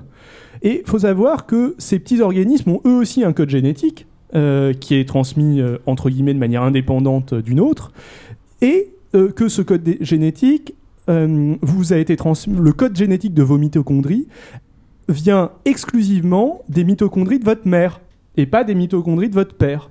Donc c'est une espèce d'hérédité asymétrique qui est pareil. Ça va pas à l'encontre de euh, la vision de Dawkins centrée sur les gènes. C'est, Mais euh, est-ce qu'on sait s'il y a transfert C'est pour ça que c'est pour ça que ça passe par la mer le judaïsme. Putain, j'ai- j'ai fait la même blague. C'est- c'est- C'est c'est ça qui nous donne notre côté casse-couille parfois Notre part de féminin. pour ça que mais nous aussi, mais est- c'est c'est pas pour autant que ça veut dire qu'il y a un transfert et une influence de ce code génétique sur le reste. Est-ce qu'on sait si euh, l'ADN des mitochondries a une influence sur euh, la façon dont notre ADN va évoluer Euh, alors sur la façon dont ton ADN va évoluer, non, mais sur, enfin ou, ou pas, hein, j'en sais rien, mais je, je, je me prononce pas, disons, mais sur euh, la manière dont toi tu vas être sélectionné, oui, de manière évidente, tu peux avoir des maladies génétiques qui sont des maladies génétiques de tes mitochondries. D'accord. Euh, Et je voulais savoir, moi, c'est quoi la différence entre les mitochondries et les médichloriens C'est peut-être une forme de médiclarien, c'est peut-être ça. Ouais, enfin, ça. Ça vient de la mer, on est mal barré au niveau de Jedi. hein. Ouais. Ah bah attends, Leia. Attends, attends, ouais, on n'a pas encore parlé des mêmes alors. Laisse-le parler. C'est vrai. Le l'autre point dont euh, tu parlais tout à l'heure, c'est euh, l'expression croisée. Euh, C'est-à-dire que tu vas avoir tout un tas de gènes qui vont non pas s'exprimer, enfin c'est pas tout un tas de gènes, c'est quasiment tous les gènes qui vont non pas s'exprimer de manière individuelle, genre tu as le gène pour avoir les yeux rouges, le gène pour avoir le- les, les grands doigts ou les petits doigts, mais ça va être un réseau de gènes qui va aboutir à euh, exprimer quelque chose, qui fait que du coup, euh, on se retrouve dans quelque chose qui est beaucoup plus complexe que la vision de que développait Dawkins. Euh, voilà, il va falloir faire le tri entre tout un réseau. On se retrouve, je termine ce juste un truc, au niveau des bactéries, tu vas avoir aussi tout, un tas de petites bactéries ou d'organismes relativement primitifs qui vont échanger des gènes aussi entre... oui, vas-y. Non, moi, je, euh, juste, euh, pour moi, ça fait une évolution aussi beaucoup plus rapide, non Comme, euh, enfin, Bah, en tout cas des, des, des sauts. euh, beaucoup plus important que juste une évolution par hasard qui va devoir prendre, comme tu disais par exemple pour la plume, ça va prendre plusieurs générations entre guillemets de mutation, alors que là tu peux avoir tout d'un coup des facteurs qui font plus, enfin il me semble qui, qui, qui changent plus rapidement. Pour moi, au contraire, tu ça, rajoute ouais. de la diversité, quoi. Et de l'aléatoire, euh, entre guillemets, ça rajoute de. Au niveau comme tu pars du principe que l'aléatoire c'est la seule chose qui te fait évoluer entre guillemets dans les un peu Ah, dans les d'accord. deux cas. Donc, la conséquence, l'aléatoire que- arrive plus vite. Euh, au, au niveau des réseaux, euh, Ouais. bah, moi j'aurais plutôt tendance à penser que euh, l'aléatoire euh, va plutôt être plus lent avec euh, un système de réseau parce que si jamais tu as tout un réseau, c'est-à-dire tout un tas de gènes qui doivent aboutir à une caractéristique pour obtenir une autre caractéristique euh, vraiment différente, du coup il va falloir modifier quand même beaucoup Ouais, de mais, choses. oui, mais ça mais se bon, serait jamais arrivé. Par exemple, prends l'exemple de la plume, en passant par le poil, Mhm. tu serais jamais arrivé, peut-être, sûrement. Donc, euh, c'est euh, le fait que. euh, Enfin, c'est plutôt. C'est pas vraiment le réseau, mais c'est plutôt ce que tu expliquais avant. Le fait que, euh, que, que tu, tu crées le poil, puis après, ça va avoir une, une deuxième incidence. L'exaptation. L'exaptation, Ouais. ça, par contre, c'est facteur d'enrichissement. Oui, tout à fait. Mais ce- le- le- l'exaptation et le fait que l'expression, le phénotype, si tu veux, soit non pas le résultat d'un génotype, mais d'un ensemble de gènes. Enfin, si, c'est forcément le résultat d'un génotype, Alors, mais bon. c'est, euh, Phénotype, c'est l'expression des gènes. Phénotype, c'est l'expression des gènes, ouais. Euh, Ça donne pas du tout un indice sur quel, dans quel secteur il fait de la recherche. non, pas du tout. Mais je me tais depuis tout à l'heure, vous remarquez. Mais moi, je, ouais, je suis assez d'accord avec Trollin de la manière que, oui, le système est plus contraignant. Donc là, je suis d'accord avec toi, ce qui fait que ça va être plus dur de trouver un équilibre positif. Mais en même temps, plus le système est dynamique et plus il y a un peu d'aléatoire et d'influence sur les autres indirects, etc., plus ça apporte de, Oh. de l'aléatoire et donc de la richesse et la possibilité de trouver la bonne combinaison aussi. L'élément clé, surtout, avec ce système en réseau, c'est que c'est quelque chose de beaucoup plus complexe à étudier. Et l'argument des Ouais. anti-adaptationnistes, c'est que c'est quelque chose qui s'explique sûrement par la sélection naturelle, mais aussi par d'autres phénomènes qu'il est nécessaire euh, d'étudier. Là, la notion euh, la notion d'expression croisée et de réseau de gènes lierait ça, euh, entre autres, à la notion d'émergence, euh, euh, d'automates cellulaires, ce genre de trucs. Bon, euh, bref, ça pourrait être une piste pour, pour étudier, pour étudier ce genre de choses. Le, le dernier argument des anti-adaptationnistes, c'est le fait... Alors, c'est pas un rejet de la sélection naturelle, mais c'est ils considèrent qu'en quelque sorte, la sélection naturelle n'est pas vraiment une science. Pourquoi est-ce que ce serait pas vraiment une science? Parce que la caractéristique d'une science, c'est d'être réfutable. Or, la sélection naturelle, pour eux, c'est un réseau euh, de petites histoires qui vont expliquer tout un tas de euh, euh, tout un tas de caractéristiques humaines. Par exemple, C'est un peu oui Seigneur des Ténèbres en fait. Oui, un peu. Ouais, euh, euh, c'est un peu ça. C'est-à-dire, c'est euh, ce dont on parlait tout à l'heure, c'est nos petites plumes, nos petits poils qui vont devenir des plumes. Ça, c'est euh, une histoire de la sélection naturelle. Si jamais quelqu'un découvre que non, c'est impossible que euh, les poils euh, puissent devenir des plumes pour euh, X ou, euh, ou Y raison, bah, tu vas avoir une, un autre scénario de sélection naturelle qui va arriver après, qui va combler le premier scénario et qui va peut-être dire que oui, il y a eu des plumes, puis il y a eu des Donc- poils un peu plus gros qui ont commencé à servir à ramasser des petits insectes, puis c'est ces poils un petit peu plus gros qui ont permis de, de faire des plumes. Oui, Piouf. Le scénario et l'explication est réfutable, mais la théorie dans l'ensemble. euh, Euh, la théorie dans l'ensemble ne l'est pas. Enfin, d'après les euh, d'après les, an- les anti-adaptationnistes, les, les adaptationnistes diraient que c'est juste juste la preuve que la théorie est, est vraie et qu'il n'y a rien à, y a rien à lui reprocher. Bon, voilà donc. Par la suite, on va plutôt se mettre dans le camp des adaptationnistes et pas des euh, anti-adaptationnistes. Euh, Comme ça, euh, voilà, parce que on est, euh, on est du côté de Dawkins, etc. Et euh, Pas moi. Moi, je... Pas moi. Non, c'est un athée.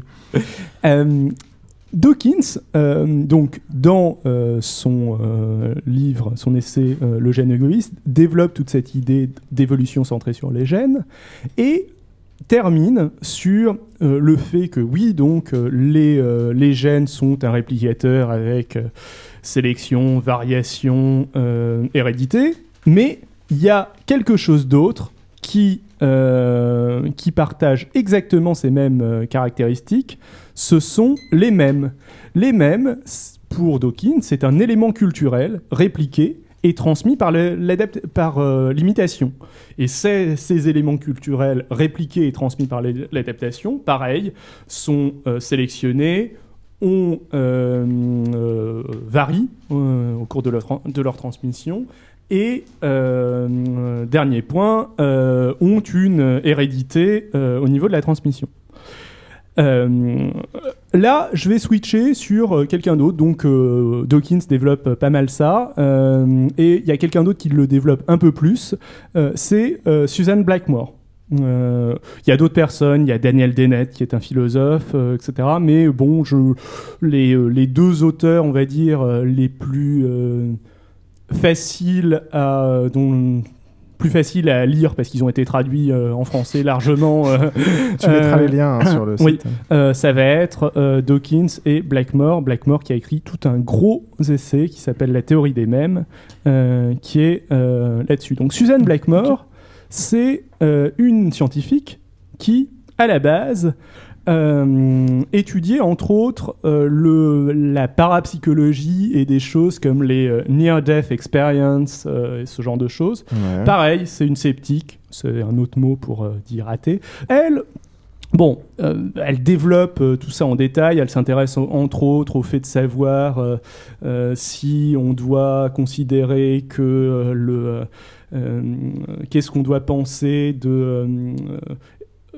des mèmes qui vont être écrits, euh, qui vont être écrits. Euh, Est-ce que on ça perd son, son statut de mème quand il est écrit ou pas euh, Ce genre de choses. Bon, elle conclut pas vraiment là-dessus. Elle dit qu'elle préfère éviter de prendre position. Mais ce Donc, sur couille molle, c'est ce qu'on disait. pas vraiment. Mais elle va, provo- elle va proposer quelques éléments qui vont aller un peu plus loin que Dawkins. Entre autres, pour elle, euh, les mêmes sont une explication de l'augmentation de la taille du cerveau chez, euh, chez, t'allais dire la taille du sexe. euh, chez les êtres humains. Pourquoi? Et d'ailleurs, si, en fait. Je, pense que ce sera vrai après. On après le cassera. Pardon. Continue. La taille du cerveau. Une explication de la ta- de l'augmentation de la taille du cerveau humain. Pourquoi? Euh, Pour Sur quelle échelle de temps? Sur quelle échelle de temps bah, euh, Sur entre euh, les premiers hominidés euh, et euh, peut-être pas maintenant, mais et l'Homo sapiens moderne, donc D'accord, le, le même ça peut quelques millions d'années. Ok. Euh, Est-ce qu'on a besoin de, par- de savoir parler pour d'avoir un langage pour transmettre Alors des pour elle, le- les mêmes sont l'explication du langage. C'est-à-dire que c'est parce que euh, il y a même que le langage est apparu. C'est un petit peu ce que je vais expliquer. Pour elle, l'avantage évolutif du cerveau est pas clair. Euh, d'avoir un gros cerveau est pas clair. Pourquoi? Parce que plus tu vas avoir un gros cerveau, plus il va falloir bouffer pour l'alimenter, bouffer des protéines, etc. Des choses qui vont te coûter à aller chercher, euh, à chasser, etc. Tu vas plus pouvoir manger euh, juste de l'herbe, etc. Et tu n'as pas un avantage décisif, immédiat, à voir ton cerveau augmenter. Sûr que si, tu peux envoyer les autres chercher tes protéines. Alors moi je prendrais un peu le, le problème directement euh, dans le sens inverse, c'est-à-dire je pense que c'est parce que euh, l'homme a consommé plus de protéines que son cerveau a grossi. Oui, alors il y, a- tout y y a un tas de, il y a tout un tas de Et les femmes, elles mangent moins de protéines Il y a tout un Bah, exactement. Et- Ah, c'est pour ça ce qui- ce qui explique beaucoup de choses. C'est pour ça qu'il y a les régimes hyper protéinés maintenant pour les femmes. Exactement. Il faut bien qu'elle Alors, rattrape. Comme le dit Macros, il y a tout un tas de biologistes et d'anthropologistes qui considèrent en effet que euh, c'est euh, le fait de consommer des protéines qui est à la base de euh, l'augmentation de la taille du cerveau. Euh, c'est euh, c'est une théorie euh, classique. C'est pas euh, c'est pas l'idée de c'est pas l'idée de Dawkins. Et alors après, il faut expliquer pourquoi est-ce que l'homme s'est mis à consommer plus de protéines. L'explication de Dawkins. euh, Je pense que c'est juste parce qu'il pouvait en fait. c'est, euh, dans ce cas-là, il y a eu une modification de son environnement. Quelle a été la modification de son environnement, etc. Enfin, j'ai lu des théories là-dessus. C'est intéressant. C'est pas tout à fait le Ta gueule. le sujet. Euh, mais bon, ça, ça- ça reste à, ça reste à expli- expliquer. La, la vision de, euh, de Dawkins euh, de la chose, euh, c'est que euh, le euh, est apparu pour elle une euh, capacité à imiter chez l'homme. À la base de, euh, de la mémétique, il y En a même temps, les singes, le fait hein. d'être un imitateur généraliste. D'après Dawkins, je vais revenir là-dessus sur mes, dans mes critiques, il n'y a pas d'autres animaux qui soient euh, des imitateurs généralistes. Bah si, les singes. S- Pour elle, non. Euh, C'est-à-dire qu'un singe. Alors, c'est très, très contestable. Euh, J'ai lu des bouquins, euh, La culture chez les animaux, je, je mets, pareil, je mettrai, le, je mettrai les liens dans les, dans les références, qui développent beaucoup cette idée euh, de, de culture et donc d'imitation chez certains animaux, entre autres les grands singes, entre autres les dauphins. L'élément et entre autres les oiseaux chanteurs. L'élément sur lequel c'est le plus fort, c'est au niveau des dauphins. Euh, au niveau des dauphins, Dawkins elle-même euh, déclare qu'elle peut pas véritablement se prononcer. Au niveau des singes, elle considère en gros que ça se produit très peu ou quasiment jamais, et seulement dans certains contextes, euh, au, euh, à l'état naturel. Alors, il y a eu l'étude de scientifiques japonais sur, je sais plus, si- je crois que c'est des macaques euh, qui ont vu des singes progressivement leur donnant des pommes de terre tous les jours, etc. Les, les voir, voir un singe d'abord se mettre à rincer ces pommes de terre qui, étaient dans, qui étaient dans le sable, puis l'ensemble des singes se mettent à rincer le- leurs pommes de terre, par imitation, etc. Euh, puis Il y en a, en euh, pas eu qu'une des expériences. il y en a comme eu ça, plein. Je les connais pas bien, mais euh, il y en a eu vraiment beaucoup. J'ai lu un bouquin là-dessus. Il y a aussi les singes au niveau des baguettes, euh, de mordre sa baguette euh, pour capturer des petits insectes. Il y en a énormément. Mais Dawkins les cite aussi, euh, ces expériences, dans, son, dans bouquin. Les deux les citent. Dawkins considère que c'est pas des vrais phénomènes d'imitation généraliste parce que c'est limité à certains domaines, parce que euh, a mené euh, euh, des études sur euh, des singes et qu'on voit qu'ils qu'ils se comportent pas véritablement euh, euh, euh, de la même manière en captivité, en liberté, et surtout généralement, l'argument fort c'est que s'il y a culture chez les animaux, moi je, personnellement je suis d'accord avec toi, je considère qu'il y a des formes de culture chez les animaux, donc des formes d'imitation chez les animaux. Euh, elles ne perdurent pas sur un nombre important de générations. Euh, Ouais. En euh, fait, ce qui, m'étonne plus, oui. c'est par rapport à ce que tu disais avant, ce qui était plus où tu prenais le, le problème dans le sens inverse que je l'aurais pris, qui était que c'était de. Je sais pas, en gros, c'était avoir des processus cognitifs particuliers qui allaient faire que ton cerveau allait grossir, en gros. je, vais les, je vais te développer ça. Moi, je trouve. Enfin. Ouais, j'aimerais bien que tu développes cette partie, parce que je trouve ça extrêmement bizarre. Autant, il y a pas mal de personnes qui pensent comme ça, que ça va changer l'anatomie du cerveau et ce genre de choses. Autant le grossissement, je trouve ça assez étrange. D'autant que le grossissement, en fait, on réussit pas. Enfin, la taille du Alors- cerveau, on réussit pas à le lier à la. euh, bah, Quand- tout simplement à la puissance euh, cognitive, quoi, à la puissance de raisonnement, Quand je, à la quand je facilité parle de de faire la, des tâches quand, et quand tout. je parle euh, de la taille du cerveau, j'ai fait un compte, j'ai fait un raccourci. J'ai fait un raccourci. Je parle pas de la taille du cerveau, je parle du rapport euh, taille du cerveau sur euh, masse corporelle. Euh, bien sûr. D'accord, ouais. Euh, Mais, parce que, mais- taille mais- du cerveau, on est d'accord que ça. Mais, mais, mais même ce rapport-là, euh, celui Oui. que, que tu rapportes, il n'a pas forcément un Ah, plutôt- grand plus- intérêt. je en pense fait. que c'est plutôt de l'intelligence. Quoi. Je pense que Alors, c'est plus l'intelligence a- au final. Enfin, ce que, ce que tu veux dire. Non, non. Ce, ce dont elle parle, c'est, je sais pas ce dont, ce que je veux dire, c'est euh, ce que ce qu'elle dit. Et je, je te rapporte pas mes, euh, ma pensée, je te rapporte la, Ouais, la non, pensée de quelqu'un sûr, d'autre. ouais. Ce dont elle parle, euh, c'est le rapport taille du cerveau sur masse corporelle. On est tout à fait d'accord qu'il y a la, notion de pli du cerveau, qu'il y a tout un tas de, euh, euh, visions euh, au niveau des neurosciences qui considèrent que c'est pas un facteur si primant que ça, etc. Mais je te, rapporte juste ce, euh, sa vision à elle euh, des choses et je pense qu'elle est, euh, intéressante. Ce qui est tout à fait vrai, en tout cas, c'est que au niveau des... euh, donc, je, je voulais pas le dire maintenant, mais c'est pas grave, tant qu'on est parti dans les, dans les digressions, je continue. Euh, au niveau euh, des animaux euh, qui ont euh, un rapport euh, taille du cerveau sur masse cor- corporelle élevé, c'est généralement aussi ceux qui ont les plus grandes capacités d'imitation. C'est les oiseaux chanteurs, euh, c'est euh, les euh, singes, c'est les cétacés. Donc, même si personnellement, je suis pas, je, pareil, je te donne mon avis avant d'expliquer sa théorie, mais bon, personnellement, je suis pas vraiment, pense pas qu'elle ait raison sur euh, sur ce point-là, sur le point que l'imitation soit une spécificité spécifiquement humaine, euh, et donc qu'il y ait une différence de nature entre euh, le- l'imitation chez euh, l'homme et euh, l'imitation chez certains animaux. D'autant que tu as donné un exemple intéressant, c'est parce que quand tu regardes les oiseaux chanteurs, au final, je suis pas sûr qu'ils aient un, qu'ils aient un cortex. Si. Si, ils en ont un Si, si, ils ont, ils ont un cortex. euh, Ah, donc d'accord, donc c'est ça qui explique qu'ils Ouais. euh, faire ça. Ok. Euh, mais, mais bon, enfin voilà. Donc ça- du coup, ça, ça va un petit peu contre, enfin ça, ça va un petit peu contre son idée de spécificité humaine de, de en tant qu'imitateur généraliste. Néanmoins, ça va pas forcément à l'encontre de ce que je vais développer, qui est sa notion de, d'explication de, de l'augmentation de la taille du cerveau. Alors, pourquoi est-ce que pour euh, Dawkins, euh, la taille du cerveau grossit? Elle considère qu'il y a sélection, et c'est assez simple à expliquer, euh, pour l'imitation à partir du moment où euh, l'imitation apparaît.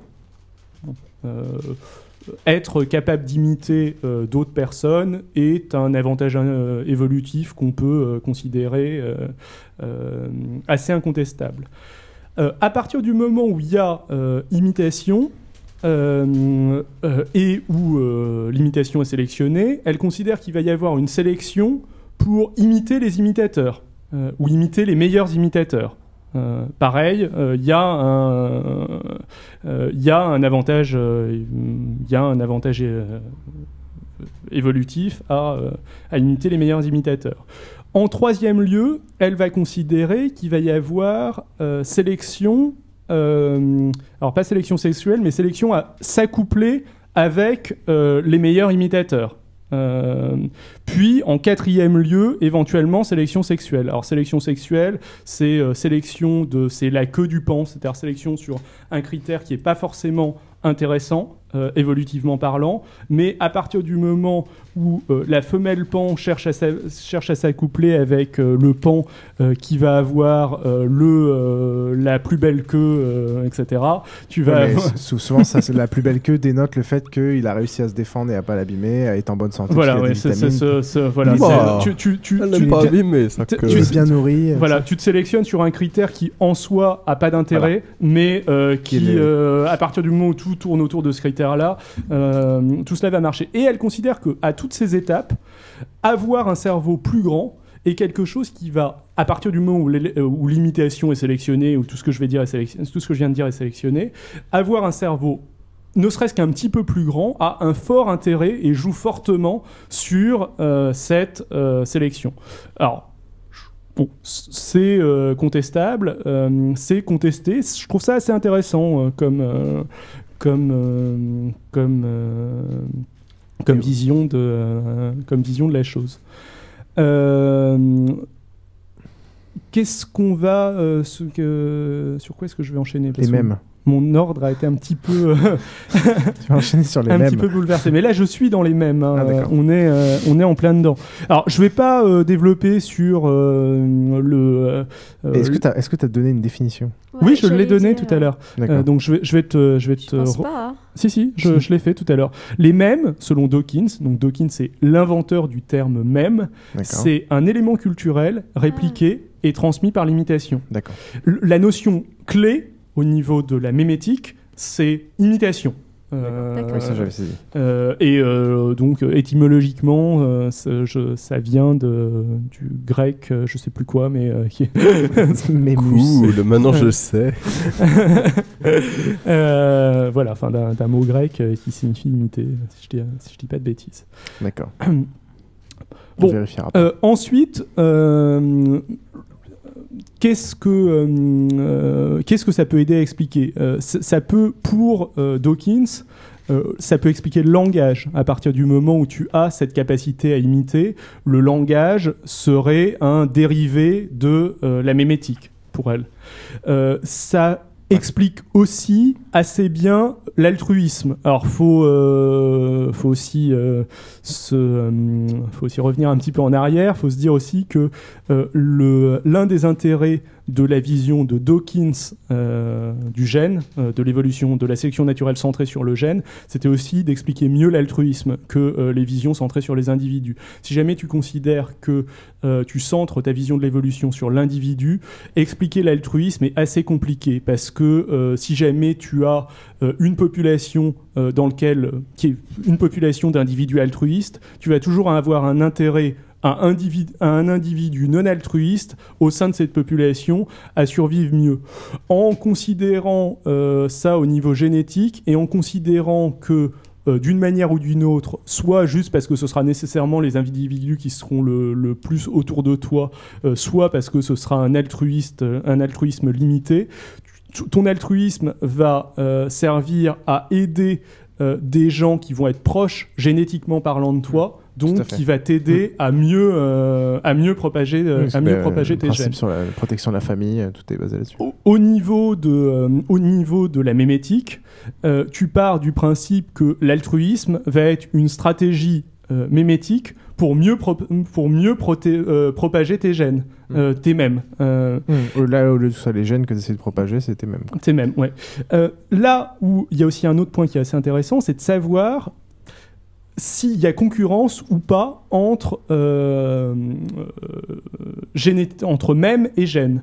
Euh, Il n'y a pas consensus là-dessus. Les visions les plus, entre guillemets, euh, extrémistes, radicales euh, de, de la mémétique, telles que celle de Suzanne Blackmore, considèrent que tu peux avoir euh, concurrence entre mémétique et génétique. Si jamais tu considères que la mémétique et la génétique vont toujours dans le même sens, c'est-à-dire que la génétique c'est euh, transmis de euh, parents à enfants. Euh, Les gènes sont transmis de parents à enfants. Si tu considères que tes mèmes sont aussi transmis de parents à enfants, dans ce cas-là, les deux choses vont dans le même sens. Leur intérêt est grosso modo euh, toujours, euh, enfin coïncide grosso modo toujours, il n'y a pas trop de problème. Pour euh, Suzanne Blackmore, et c'est vrai que c'est pour le coup assez logique, la caractéristique de la mémétique, c'est que justement elle va pouvoir se transmettre de manière parallèle, c'est-à-dire que tu vas la transmettre au sein d'un groupe à des individus qui euh, ne euh, euh, partagent pas nécessairement tes gènes. La question est de savoir si qui va avoir raison quand tu as divergence entre génétique ou et mémétique. Si jamais tu considères qu'au au final ce sera toujours les gènes qui auront raison parce que ils sont plus fondamentaux que, que les mêmes, bah tu considères que finalement c'est la génétique qui prime. Si jamais tu considères que bah, pas forcément, voire que les mêmes peuvent souvent euh, prendre le pas sur euh, la génétique, bah, tu considères que tu es dans, t'es dans un autre paradigme et c'est celui dans lequel est C'est euh, li- limite mémétique. De... Enfin, ça peut être culturel de décider qu'est-ce qui prend le pas sur l'un et sur l'autre. Tout à fait. Euh, la, la mémétique est une euh, science qui s'explique très bien elle-même. pas elle-même. C'est- bien ça. C'est bien. D'accord. Ça, ça lui a été, Même enfin pas forcément reproché, mais euh, c'est une remarque. Elle a- est, elle est autosuffisante. Est-ce que tu crois qu'on peut descendre au troisième niveau du même? Alors c'est ce qu'on va faire après. C'est pas trop dangereux? On va, on va descendre. Mais- on va, mais on va- pourra jamais revenir, tu es fou. on va aller au troisième niveau du même. Enfin, pas au troisième niveau du même, mais au troisième, euh, au troisième réplicateur. Alors, dans les théories les plus folles euh, de, de la mémétique, et toujours en restant sur euh, Suzanne Blackmore, on peut penser qu'il n'existe pas deux réplicateurs, donc euh, le même et euh, le gène, mais un troisième réplicateur. Donc, euh, pour Suzanne Blackmore, on, récapitule, le gène, c'est une caractéristique du vivant, évolution au niveau du, vivant. Le même, c'est une caractéristique humaine, dans le sens où pour elle, l'humain est le seul imitateur généralisé. Euh, et il y a une troisième, chose qu'elle appelle un thème. Ce serait en gros des mèmes qui deviennent autosuffisants. C'est-à-dire que ce seraient des réplicateurs vraisemblablement technologiques euh, qui euh, se répliquent toujours avec variation, avec hérédité et avec qu'est-ce sélection pour elle, ce serait quelque chose qui serait en train de, euh, serait en train d'arriver ou qui arriverait dans pas très longtemps. Et ça, c'est assez rigolo parce que ça nous donne l'occasion de euh, dire qu'on va pouvoir parler d'un autre thème, c'est la singularité. La singularité technologique, et on peut bien évidemment faire le lien entre ces, ces thèmes, c'est-à-dire ces réplicateurs technologiques euh, qui euh, pourraient peut-être évoluer à euh, une vitesse Exponentielle. exponentielle, etc., et qui pourraient amener la, la singularité. Alors, Suzanne Blakemore a j'allais dire toute une théorie, c'est un peu exagéré, mais a une petite théorie là-dessus, elle développe, elle développe pas mal, Euh, mais pour le moment, je pense qu'elle est la seule à développer ça, Euh, donc on va dire que c'est euh, expérimental, quoi. Enfin, c'est- D'accord. Et justement, tu, tu vas nous parler de la singularité dans un prochain. Je vais vous parler de la singularité dans un prochain épisode. C'est un- un- une chronique qui fait référence à plein d'autres chroniques. très, très bien, parce que Euh, chaque Ah, chronique, qu'est-ce- c'est- Quelques constructions. C'est ça qu'il faut. Alors, se suivent. Quoi. un dernier petit, euh, un dernier petit, une dernière petite chose. En fait, j'ai encore deux parties, mais il y en a une qui va être euh, très rapide parce que la, la dernière c'était les critiques, mais on en a déjà fait pas mal. Euh, du coup, ça va, ça va faire plus court. Euh, c'est euh, le principe de Lucifer de Ward Bloom. Alors ça, c'est un autre euh, méméticien entre guillemets. Jusqu'à présent, je vous parlais de scientifiques. Euh, Howard Bloom. C'est bien que tu nous expliquais ce que c'était avant, parce que si tu nous avais parlé de méméticiens dès le début, on se serait imaginé des trucs bizarres. Euh, Howard Bloom, c'est pas vraiment un scientifique, c'est euh, un mec qui a beaucoup bossé. Je sais plus exactement ce qu'il faisait, mais il s'occupait de la com de Michael, de Michael Jackson pendant un bon moment. oh putain. Il a fait du bon boulot. Hein. Euh, et euh, donc il est, on va dire, apprécié par euh, une certaine frange. euh, Enfin, c'est pas vraiment un, c'est pas vraiment un conspirationniste ou ce genre de truc, mais quand tu vois son site web. ça, te fait un peu penser à ce genre de truc, donc c'est, euh, on va dire que c'est un alter, euh, un alter scientifique qui est pas scientifique. Alors lui a une autre vision de, euh, il se base un petit peu sur les idées de Dawkins, etc., pour proposer une autre vision qui rejoint un petit peu celle qu'on avait vue au début de Veblen, etc. Donc lui il parle de mémétique, mais il parle de sélection au niveau, on va dire, des institutions des pays, des entreprises, etc. Donc pour lui, la sélection euh, s'effectue à, s'effectue à ce niveau-là. Donc le lien avec la mémétique est pas si fort que ça, mais bon, enfin, il a écrit tout un bouquin qui est très documenté, etc. Il y a aussi des petits relents de darwinisme social, et lui, sa grande idée, c'est que euh, l'individu se retrouve à être l'équivalent des cellules de euh, nos euh, euh, de nos- de nos cellules, et donc que l'individu est quelque chose de sacrifiable, de euh, pour, le, vaut- pour- bien, de la- absolu- pour ouais. le bien de la- du nouvel individu, à savoir le pays, il faut sacrifier des Voilà. cellules, à savoir Euh, des gènes, à savoir les gens. Tout, tout à fait. Donc c'est c'est- là pour le coup c'est euh, c'est beaucoup beaucoup beaucoup plus contestable. C'est pas euh, des publications scientifiques, mais bon c'est très diffusé quand même. Il a ses euh, il a ses femmes, euh, ses fans, euh, Et ses femmes. ses femmes aussi. Euh, Il en change régulièrement d'ailleurs. Le dernier petit point, c'est, euh, je veux faire un lien avec toutes les chroniques que j'ai bien, que j'ai pu faire. euh, C'est que c'était fait par Xil. c'est que c'était fait par Xil, mais euh, aussi donc l'un des éléments clés de euh, Suzanne Blackmore, j'allais l'appeler Suzanne Dawkins, euh, bon. Suzanne Boyle, à chaque fois. Euh, c'est euh, euh, que le, la mémétique donc se diffuserait. Je, je dis que c'est un élément clé de Suzanne Blackmore. C'est c'est peut-être aussi dans, euh, dans le gène égoïste de Dawkins. hein. J'avoue que j'ai j'ai lu le gène égoïste il y, a, il y a plus longtemps. Je me souviens plus exactement de. Donc bon, ils ont à peu près, à peu de choses près les mêmes T'inquiète idées. pas, on euh, n'ira pas si vérifier. ce n'est que euh, rigueur. que euh, Suzanne Blackmore va plus loin, on va dire. Euh, donc, c'est euh, cette idée de euh, notion de vertical versus horizontal. Je vous avais parlé d'Emmanuel Todd aussi. Oh la vache. Alors, Emmanuel Todd, de quoi C'est- C'était pas le podcast numéro 3 par hasard Euh, si, ça le être le podcast. Non, ça devait être que le t'as 2. écouté. C'était Euh, le 2 parce que j'ai écouté jusqu'au 3, donc vu que j'en avais entendu parler, ça devait être ça. Ça ouais. devait être le 2, oui. C'est- C'était le 2, donc vous pouvez aller voir. L'une des idées de, euh, euh, d'Emmanuel Todd, euh, c'était euh, d'expliquer la diffusion du, euh, la diffusion du, euh, du langage, non, de l'écriture euh, dans des populations. Euh, et il l'expliquait. donc ça, c'est du point de vue de Susan Blackmore et Dawkins, typiquement un phénomène mémétique, euh, la, capacité à, euh, la capacité à écrire, euh, qui va s'apprendre par l'imitation, etc., tout ce, qu'on, veut. Et ce qui est intéressant, c'est que les Todd cherchait à expliquer comment est-ce que ça se produisait et qu'est-ce qui était important pour ça, et lui allait au niveau des systèmes familiaux, et les deux éléments qui étaient importants, c'était une famille autoritaire et une famille euh, qui était euh, ou euh, le euh, matriarcal ou merde, j'ai oublié le terme. Non, non, pas, pas, pas patriarcal justement, où euh, le rôle de la mère et du père était équilibré.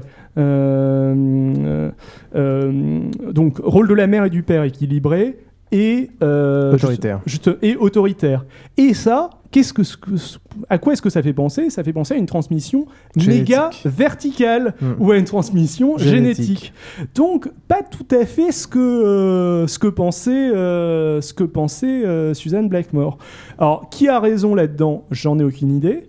Je, Oh. je pense qu'il y aurait pense à la réponse. je pense qu'il y aurait intérêt à euh, essayer de creuser un petit peu là-dedans pour voir euh, qui a raison.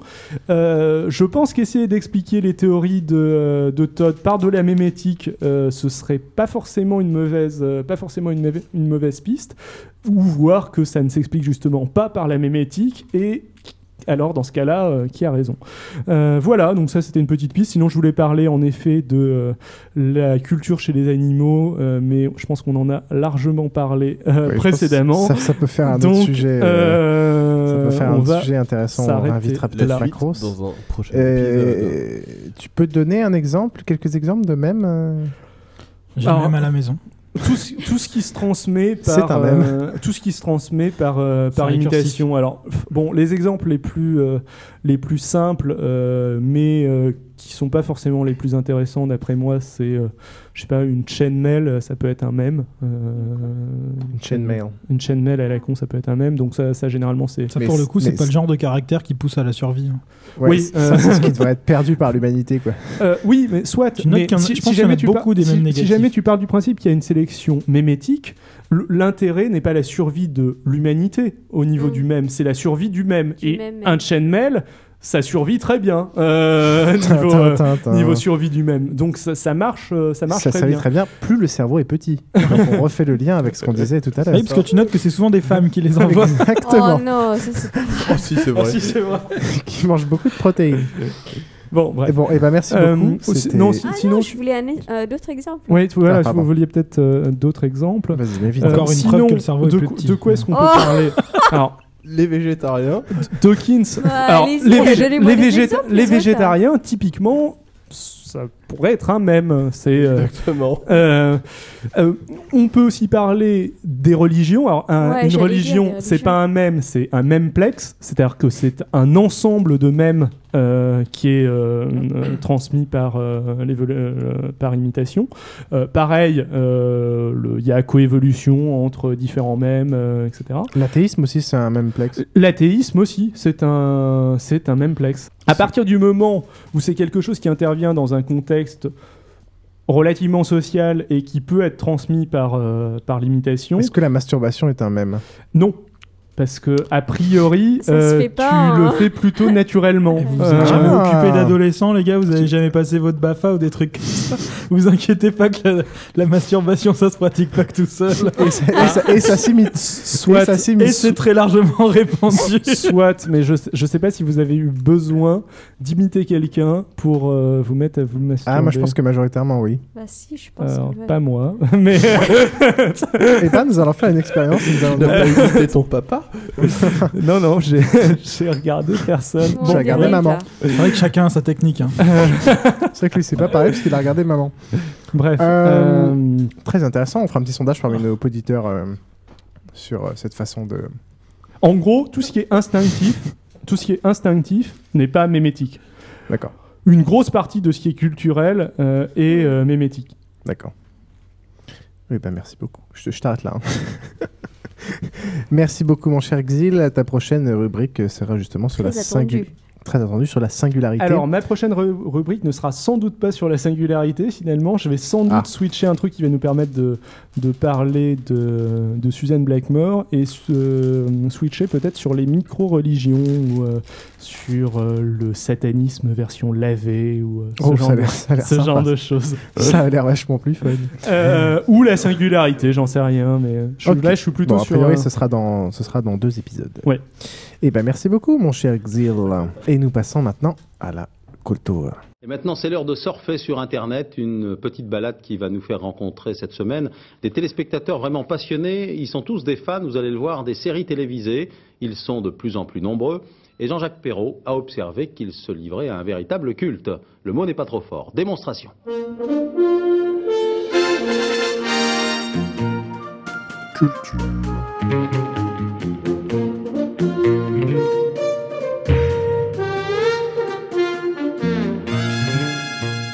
On va donc euh, parler de séries aujourd'hui. Euh, rapidement, quelques news avant d'enchaîner sur nos critiques, sur euh, ce qui a été reconduit, ce qui a été annulé très vite. Euh, beaucoup de news de la Fox. A été reconduit House, Family Guy, The Cleveland Show. Sachant que House, a priori, c'est la dernière saison. Il y a beaucoup de, signes qui disent que ça va être la dernière saison, notamment le, beaucoup de contrats se terminent l'année prochaine. New Glory veut arrêter, etc. Cool, j'espère qu'ils vont justement prendre la saison euh, pour bien la scénariser et la finir. Annulé, il y a Lie to Me, Breaking In, Human Target, The Chicago Code, le nouveau bébé de Sean Ryan de The Shield, and Traffic Light. Alors là-dedans, euh, je connais Lie to Me, je connais le Chicago Code, il paraît que c'était pas mal. Chicago Code, c'était pas mal. Avait- C'était un peu bizarre parce que ça partait sur un. Ça partait sur un truc assez dynamique, assez, enfin, assez sombre aussi, un peu, avec des, des, des, des relations complexes. Et en même temps, chaque épisode, ça faisait un peu confessionnal où t'entendais les pensées de- d'un des personnages. Donc c'était un peu étrange. Mais euh, c'était pas mal. Ouais, ça- ouais, ça- J'aimais bien. Traffic Light aussi, qui était, qui était drôle. Ça, j'ai pas vu. Et la CW renouvelle Gossip Girl et Supernatural. Micha va être content pour Gossip Girl. Et nous, on va être contents pour Supernatural. yes. Euh, et un, rapidement, un petit hommage à Arte qui, quand même, devient en France la chaîne qui diffuse vraiment des séries de bonne qualité. Euh, ils avaient diffusé Rome, euh, ils diffusent, euh, là, ils vont rediffuser l'intégrale de Twin Peaks. euh, ils ont diffusé The Number One Ladies Detective Agency, euh, The Killing, la version danoise, dont on parlera sûrement de l'adaptation US ici bientôt. Breaking Bad. euh, les Tudors, les Invincibles, Fortune, le Xanadu dont on parlera peut-être sûrement. Enfin bref, ça devient vraiment une. Enfin, je trouve que leur choix de série est vachement. euh, Je savais pas qu'ils passaient tout ça, moi. Ah ouais, ils font un choix. Je ils- croyais qu'il y avait que des documentaires sur la Seconde Guerre mondiale Ah non, non, et ils se des fournissent, films en ils se fournissent, japonais euh, sous-titrés. Ils se fournissent beaucoup chez HBO, ils se fournissent beaucoup, euh, ils ont vraiment des choix de séries euh, très très sympas, donc ça c'est à, c'est à suivre. Euh, c'est à suivre. Si vous n'avez pas le câble, en gros, c'est là où on trouve des bonnes de séries. télécharger. Ouais, mais ça, ça J'ai pas reste- le temps de regarder la télé en plus. Alors, par contre, je sais pas si c'est en VO ou, ou si, c'est en, VF. Sur Arte, tu peux toujours mettre en Ouais, VO, a priori, euh, sur les canaux. Ça, c'est quand même top. C'est quand même top. Ok, et ben voilà. Sinon, on va vous parler donc euh, ce soir euh, de quatre séries assez rapidement. Et je laisse Trollin nous introduire la première. Introduis-nous. Et oui, encore une fois, Basingcast à la pointe du progrès. Nous vous parlons euh, de. bah, pas vraiment de pilote, puisque ça fait quand même un certain nombre de semaines que c'est diffusé, mais de nouveautés de l'année, puisque bah, on n'a pas le temps de revenir sur des grands classiques qui vous auraient échappé ou des, des trucs formidables que vous avez manqué, parce qu'il y a beaucoup de trucs qui sortent et il y en a des biens, donc on en parle. Et des moins Des bien, aussi. ou des moins bien Et des moins bien, et des moins bien, mais c'est drôle de parler des moins bien. Non, il y en a des moins bien dans la sélection d'aujourd'hui, vous inquiétez pas. Euh, donc moi je voulais commencer, je sais pas si vous avez regardé, euh, je vous en avais parlé, euh, je, je parle euh, aux autres gens autour de la table, hein, pas, pas, pas aux auditeurs, je vous en ai pas encore parlé. Euh, une nouvelle comédie qui me, qui me plaît bien, qui s'appelle... Vous savez, j'ai perdu le nom. Euh. Happy Endings. Happy Endings. Alors, sachant que déjà euh, le, le pilote s'ouvre sur euh, une euh, rupture de, enfin sur une rupture euh, en plein milieu d'un mariage, la, fian- la, enfin la mariée du coup euh, se barre avec un mec qui rentre dans l'église en roller en disant mais en fait tu l'aimes pas machin, elle se barre avec lui, on comprend rien. C'est assez réussi et en fait euh, du coup ça en fait tout tourne autour d'un groupe d'amis donc euh, de du marié et de la mariée qui finalement euh, ont annulé euh, leur engagement qui donc forcément ne sont plus ensemble et euh, donc euh, il y a euh, quelques petites rivalités des Le relations groupe d'amis se déchire. le groupe d'amis se déchire pas vraiment parce qu'ils sont très unis, mais justement comme ils sont très unis, les deux sont forcés de toujours être ensemble parce qu'en plus ils sont, ils sont meilleurs amis depuis toujours en plus de, Comme d'avoir été une phrase que j'aime beaucoup couple. euh, dans c'est euh, mais de toute façon, on sait pas comment faire des amis. On sait plus comment faire des amis. C'est ça. Est-ce qu'on va vers quelqu'un, elle nous dit bonjour, salut, ça va euh, Et j'ai trouvé ça tellement vrai. Donc voilà, c'est vraiment sympa. Moi, ça me plaît bien. J'ai vu, le pilote euh, avec Micha. euh, Moi, j'ai c'était- beaucoup aimé. Ouais, c'était vraiment sympa. Après, c'est tout. à regarder. Ouais, faut voir la suite. C'est assez léger, euh, c'est sympa. Les personnages de- ont des personnalités fortes. ça change des comédies euh, avec des amis et là c'est un enfin je pense que c'est léger mais c'est c'est pas euh, enfin on rigole pas forcément mais Un truc qui est pas mal aussi, c'est qu'ils sont, ils sont plus nombreux que dans la plupart des, Ouais. des comédies qu'on voit d'habitude et on, on se centre pas sur euh, un perso qui fait toute la série et Mm. qui de temps en temps peut décevoir, comme euh, par exemple How I Met Your Mother où tout était sur Barney, Ouais. ou euh, Big Bang Theory où tout est sur Sheldon. et Ouais, au mais final, ça- quand ça, ils sont pas aussi bons que d'habitude, l'épisode peut être raté. Ouais, mais ça, tu le sais jamais au début. hein. Là, Non, c'est pas après mais- quelques épisodes qu'un Sheldon va se démarquer ou un. Non, mais déjà ils sont plus et c'est, enfin, Plus c'est, c'est vraiment réparti différemment. D'accord. Ouais, moi j'ai vu le pilote. J'espère que la suite euh, est comme le pilote, donc je conseille. euh, et pour les fans on sait jamais hein, les, les- parce que dans les acteurs il y a la fille de Jack Bauer Ah oui, il y a Ouais. Kim Bauer. Euh, oui, oui. Ouais. Elisa Cuthbert. C'est la Qui femme. est quand même c'est- sacrément canon, c'est Girl Next Door aussi euh, dans, le, dans le film. Elle a pas fait grand chose d'autre, je pense. Mais...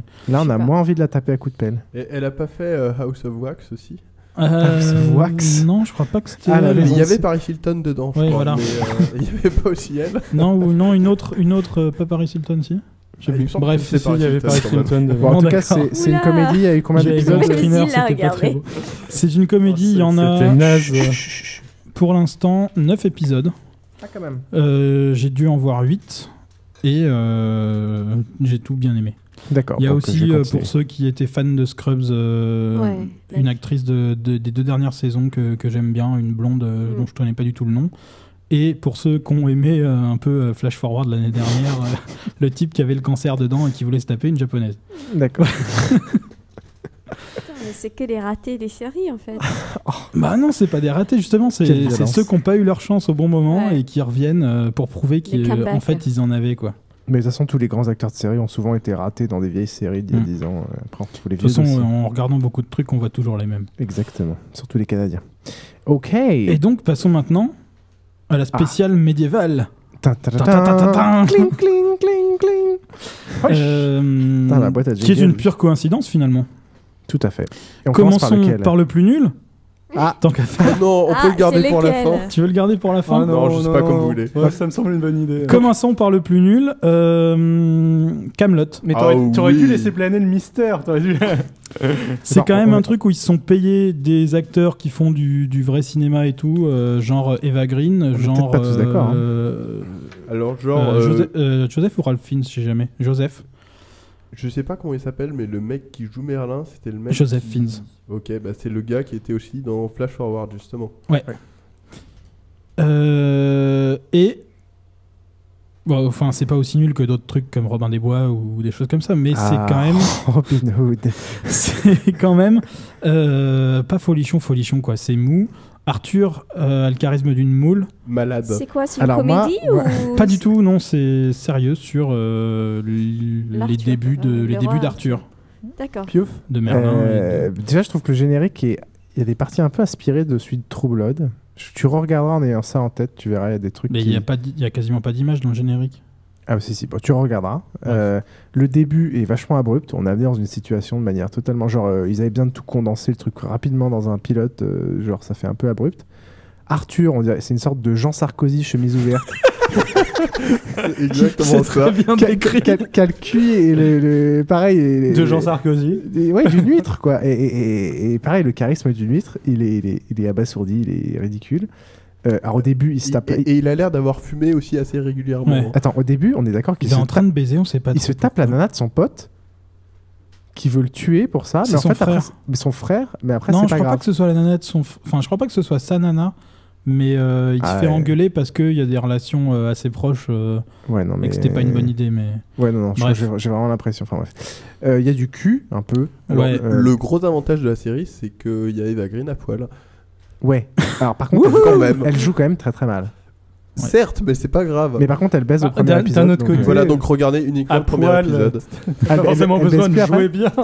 Elle baisse plus Exactement. après Ah si, c'est Euh, pour- bah c'est non, dans vachement les dur. hein. épisodes après, euh, c'était, je me rappelle plus, mais je crois que on- Non, pas trop. c'est- C'était assez décevant là-dessus. Ah, putain, c'est bon, pour ça bah. que j'avais Ah bah, continué je à regarder. comprends et- pourquoi vous n'avez pas aimé euh, la suite. Bah oui, c'est ça. Alors que les Non, autres, mais- putain, ouais, dans l'ensemble, moi je trouve que c'est tout dans le superlatif, encore des grands Ouais. sentiments, on comprend pas d'où ils sortent. Euh, si vous voulez un peu de spectacle, ça peut être marrant à regarder euh, sans réfléchir, mais Bah, On en a quand même parlé pour en dire du mal, hein. Non, mais c'est quand même nul. C'est quand même Oui, très nul. Macros. Dans le micro, s'il te plaît. Euh, ok. Euh, Qu'est-ce qu'il y a ensuite?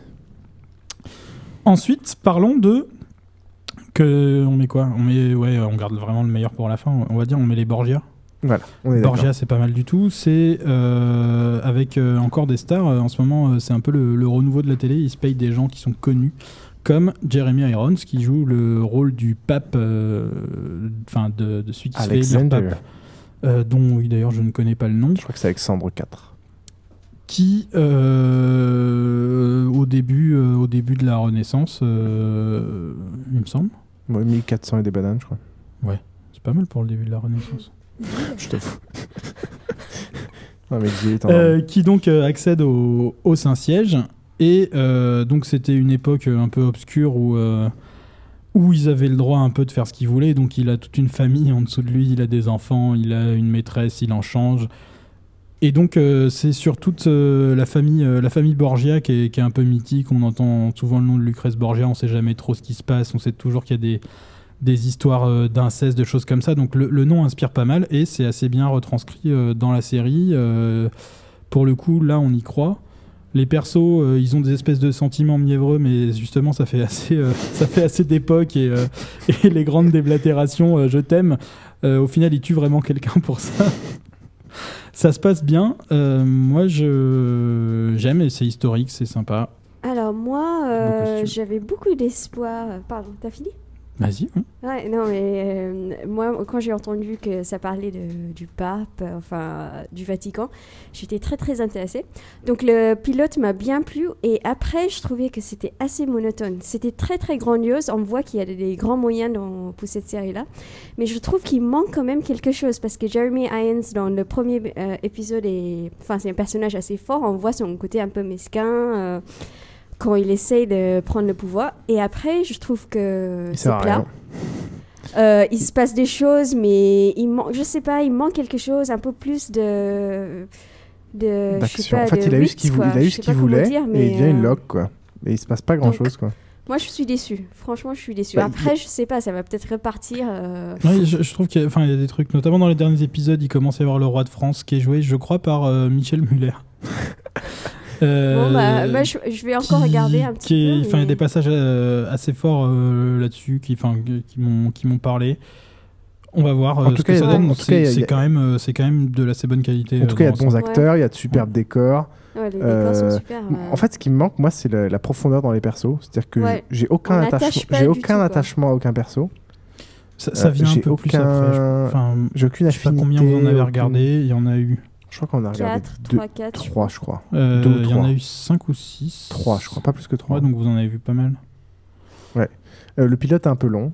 Enfin, je pense qu'il faut, il faut, euh, il faut insister un peu. Euh, en tout cas, la deuxième saison a déjà été commandée. euh, c'est diffusé sur Showtime. Et la deuxième saison a déjà été commandée, donc ça va durer un petit. euh, Et euh, un petit juste temps. pour euh, un petit, enfin, des news à côté, il y a un film qui va sortir aussi qui est dans la sélection de Cannes, qui parle aussi d'un autre, enfin c'est un peu lié, ça parle du- d'un pape aussi, d'un pape français cette fois-ci. Euh, et donc pour les gens qui sont intéressés par ce sujet-là, il y a un film qui va bientôt sortir, euh, je connais plus le nom, mais un film français euh, qui est en sélection à Cannes. On mettra dans les notes de l'émission. Merci. Bon, et puis on parle d'un bon truc. euh, Attends, c'était bien terminé quand même, c'est pas mal. Et parlons de Game of Thrones. Yeah. Qui est l'adaptation télévisuelle de. euh, ça y est, j'ai encore perdu le Trône de Trône Fer. de Fer. Qui Que nous avons Qui s'appelle. Song of. Qui l'a lu, qui l'a lu, A Song of Fire and Ice en anglais. Misha? Ah oui, oui, oui, je. Non, c'est en mon fait, livre non, de personne- chevet. personne Donc lu. va être la spécialiste vu que c'est la seule à Il y a l'avoir lu ici. beaucoup de sexe. Et, euh, et Dans le bouquin c'est- euh, moi, le seul truc Il y a dont je me combien de tomes dans Je- je- Alors, ouais, dans dis-le. le. de- je, je me suis renseigné avant. Ah, Euh, Wikipédia. alors, en, version, euh, ouais, euh, en version anglaise, il y a quatre tomes qui sont sortis. Il y en a un cinquième qui sort euh, cet été, en juillet. Euh, Il y a eu, je sais plus combien d'épisodes, je crois deux tomes de préquels qui sont sortis en plus et euh, quelques histoires dans le même univers, mais euh, pas tout à fait le même truc. Au total, la série, le, la série de bouquins est censée être faite en 7 tomes. Et au niveau de l'adaptation, niveau série, ils ont pour ambition de faire une saison égale un tome. D'accord. Et moi, la première fois que j'ai entendu parler, c'est quand je disais le. La roue du temps où je me disais putain c'est chiant, il n'y a pas de cul, il n'y a pas de cul, il n'y a pas de cul. Et Arrête, quelqu'un m'a dit... euh, dans, dans la roue du temps, il y a toujours des nanas à poil avec des Ouais. impressive bosoms. Exactement. et en fait, tu dis, vas-y, retourne là, quoi, et tout. Et c'est là où quelqu'un m'a dit, oh, plutôt le trône de fer, là, tu vas voir, c'est un peu plus sympa. Et en effet, là, je pense qu'il y a du cul. Et, et du coup, Ouais, si ça ça, se passe comme pour Wheel of Time, il va pas y avoir 5 ou 6 tomes, mais il va y en avoir 12 ou 15, 13, et en plus l'auteur il va mourir. Exactement. En l'occurrence, l'auteur est euh, producteur exécutif sur la série. Il Ah. a la main mise dessus. Ça, c'est bien. Euh, J'ai pas eu d'écho de gens qui, avaient, euh, qui étaient fans du bouquin. Pourtant, j'en connais beaucoup euh, Pour sur comparer, la série. hein. Il me semble que dans l'ensemble de ce que j'ai entendu, ils avaient l'air assez contents. En même temps, c'est fait par l'auteur. Ouais, en même temps, là, tu peux pas trop te plaindre, quoi. J'ai Le regardé dit les fuck, critiques mon œuvre. euh, sur Allociné et en effet, tu as un certain nombre de mecs qui se disent être euh, fans euh, du bouquin et qui ont bien aimé euh, la série. Grosso modo, il y a quasiment personne de toute façon. Je pense que la qui dit série ne est pas assez- avoir aimé la série. donc, euh, Elle est très bien faite en tout Bon, cas. va peut-être la on va peut-être parler un peu du contenu. Ouais, Comme ouais, acteur, il y a quand même euh, un paquet de, un paquet de monde. contenu, ça, mais- Ouais. Mais euh, pas des gens très connus ailleurs. Enfin, à part le. Alors, ce, qui- ce qui est assez marrant, en fait, c'est que le casting est essentiellement composé euh, d'acteurs qui sont des membres du syndicat des acteurs britanniques. Donc, je pense qu'il y a dû y avoir un financement euh, conditionnel aux gens qui participent au truc. À part le nain euh, qui s'appelle euh, euh, Peter Dinklage, qui est le seul américain. Sinon, c'est que des acteurs britanniques ou européens. Mais ça doit être, ça doit être cofinancé surtout. Enfin, coproduit. Ouais. Il y en a beaucoup, de- notamment les, il me semble que les Borgia, ça doit être le cas. Il y, a- il y a beaucoup de, il y a beaucoup de coproductions euh, européano-américaines. Ouais, là c'est plutôt, euh, là ça a pas l'air très américain en fait. Donc je sais pas très bien comment ça marche. Euh, en tout cas, c'est sur HBO comme acteur. Donc il y a Sean Beam qui est le mec de Lord of the Ring, là, le, le- le seigneur. Il y a Nicolas Coster-Waldo qui est le mec de New Amsterdam, qui est le euh, New Amsterdam, qui est une petite truc qui a été annulé, qui est, qui est sympa à regarder. Euh, qui est le mec là, qui est le- l'assistant, enfin qui est le chef d'armée, chef de, de- du, du roi, quoi, qui est le. Peut-être, avant de faire la liste des acteurs, peut-être présentez-nous un petit peu Ouais. le, Oui, le- le le contexte. euh, Vas-y, vas-y, Trollin. couper. Vas-y. Trollin. Tu peux me couper. Alors, euh, ce qui est vraiment sympa, moi, de ce que j'ai vu pour l'instant du Trône de Fer, parce que bon, c'est un univers euh, qui plaît à beaucoup, Euh, mais ce qu'on en découvre au début, c'est que il y a le côté médiéval fantastique euh, qu'on attend d'un bouquin de, d'une série de, de fantasy, sauf qu'ils accentuent beaucoup le côté médiéval et Mm. qu'il y a très peu de fantastique, et ça, ça fait plaisir parce que déjà, c'est pas raté. Tout à fait. Et euh, on a toujours l'anticipation. On nous parle de dragons, on nous parle de d'hivers qui durent des dizaines d'années en fait, parce que les saisons ne marchent pas par année, mais ils ont des saisons qui, qui durent euh, un temps beaucoup plus long et qui ne sont pas toujours de la même durée. Et donc ils sont en, en- en gros, on, on commence sur l'anticipation d'un nouvel hiver qui pourrait durer plus d'une dizaine d'années et durant laquelle il y a des créatures qui risquent d'arriver, mais tout est laissé dans le doute. Il y a toujours un mystère qui plane. C'est même la scène d'intro d'ailleurs. La scène euh, d'intro ouais. est Alors- ultra violente alors qu'ensuite plus jamais tu. Ouais, c'était ce que j'allais dire. En fait, le premier épisode et le début du premier épisode est très fantastique. Et puis après, moi j'ai regardé jusqu'au quatrième, je sais pas s'il y en a d'autres qui, qui est sorti.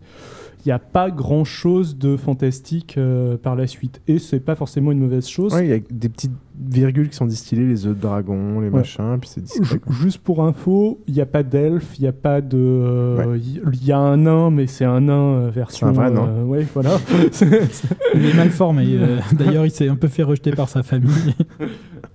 Non, non, c'est- c'est c'est pas mal. Euh, Ouais, donc moi je connais pas l'histoire générale, donc je t'avoue qu'on peut résumer juste l'histoire ouais. du début C'est peut-être. très politique. Ouais. Euh, Il y a une espèce de fédération de royaumes qui est dirigée Ouais. par un monarque. Et il y a des guerres de pouvoir pour savoir qui va. euh, Enfin, est-ce qu'il va se faire renverser ou pas Ouais, en gros, d'après ce que j'ai lu euh, sur Wikipédia, euh, ça tourne si je me trompe pas, autour de neuf grandes familles qui se disputent euh, qui se trône disputent fer. le trône de fer. Euh, et euh, donc là, c'est pas c'est pas Wikipédia, c'est juste la série. En gros, ça, le euh, la famille régnante euh, depuis peut-être des temps immémorables euh, vient d'être a priori, ça a changé. Oui, ouais, pardon, vient d'être euh, vient de chuter euh, il y a euh, je sais pas une dizaine d'années ou un truc comme Oh, ça. Plus, plus, Plus. Plus, hein, une vingtaine d'années. ouais, 20, 20, 30 ans. D'ailleurs, euh, c'est assez bizarre parce que t'as as un mec qui. euh, t'as un certain nombre de, gens qui sont censés avoir euh, participé à meurtre, cette ouais. guerre, au meurtre, etc. et qui ont l'air d'avoir euh, maximum 25 ans. Donc tu te dis, bon, ils doivent pas vieillir pareil. Mais bon, on leur en veut pas trop. Euh, donc l'ancienne famille régnante a chuté, donc il y a une vingtaine d'années, une trentaine d'années. Euh, Il y a un gros roi euh, version euh, roi fainéant, bon vivant. Bon, je, je pense qu'à l'époque il était pas, mais disons que là il a bien profité de la vie quoi. Oui, voilà, oui, euh, qui, est, euh, qui est sur le trône de fer, et on sent qu'il va y avoir un certain nombre de manigances. euh, Ah, déjà lui euh, se retire un peu des affaires. ouais, quoi. lui choper sa place. Se, se retire un peu des affaires en sélectionnant donc Sean Beam euh, comme, euh, comme nouveau euh, substitut, la main, du, la main du roi comme il appelle, Ouais. ou la main... euh, espèce d'intendant euh, Ouais, le Ouais. premier ministre. Tout à fait. Le, le précédent venant de mourir dans des circonstances euh, douteuse. Douteuse. On En sait qu'il a y été a- assassiné, mais pas vraiment. Ah, nous on le sait, mais eux ils le savent, mais ils en sont pas sûrs. En tout cas, il y a plein de personnages sympas, les décors sont ouf, les paysages sont ouf, Il y il y a parties ouf. de la série euh, qu'on voit un petit peu avec le mur en fait, Ouais. avec ce qui se passe au nord, qui est assez intéressant, dont c'est pas beaucoup. Tout à fait. Ouais. Il y a euh, différentes régions qui sont un peu présentées dans le générique, entre autres. euh, Ouais, je on fait plus attention Ouais. au générique au bout d'un Ouais. moment. euh, Et euh, il y a énormément, énormément de personnages. D'ailleurs, pour moi, les trois premiers épisodes sont juste une espèce de grosse introduction qui essaye de nous présenter un petit peu le Ouais, mais on le subit pas. l'histoire de la Ouais, chose. C'est pas bâclé, c'est C'est pas ils prennent le temps de les présenter. On- ils prennent le temps de les Ils sont pas présenter. tous dans le premier. justement. Euh, oui, mais euh, bon, enfin, tu, tu décou- enfin, je pense que jusqu'à la fin du troisième épisode, t'es surtout en train de découvrir euh, ce qui s'est passé avant. Bien quoi. sûr. Euh, c'est ça qui est ouais. bien, c'est que c'est fait sur trois épisodes, alors qu'il y a Ouais. beaucoup, de, beaucoup de séries où ils essayent de tout mettre dans le premier et ça se passe mal. Tout à Enfin, fait. Non, ça, trop c'est- d'infos. Et ça on, on subit pas ces épisodes comme une introduction. Enfin, moi, je les ai pas du tout sent- subis euh, comme euh, une galerie de portraits, une galerie de flashbacks et tout. hein. Moi, Non, non, pas- alors il n'y a pas du tout de flashback. C'est justement dans les dialogues.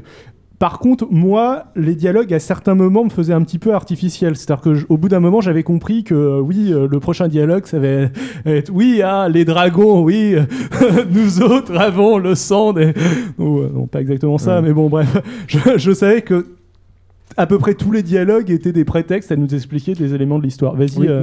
C'est une question. L'histoire, elle se déroule sur combien de temps en fait, sur l'ensemble des tomes? Ça va être quelque chose sur 2-3 années ou ça va être quelque chose sur une génération? J'ai lu des gens disant que ça se déroulait sur euh, plusieurs générations.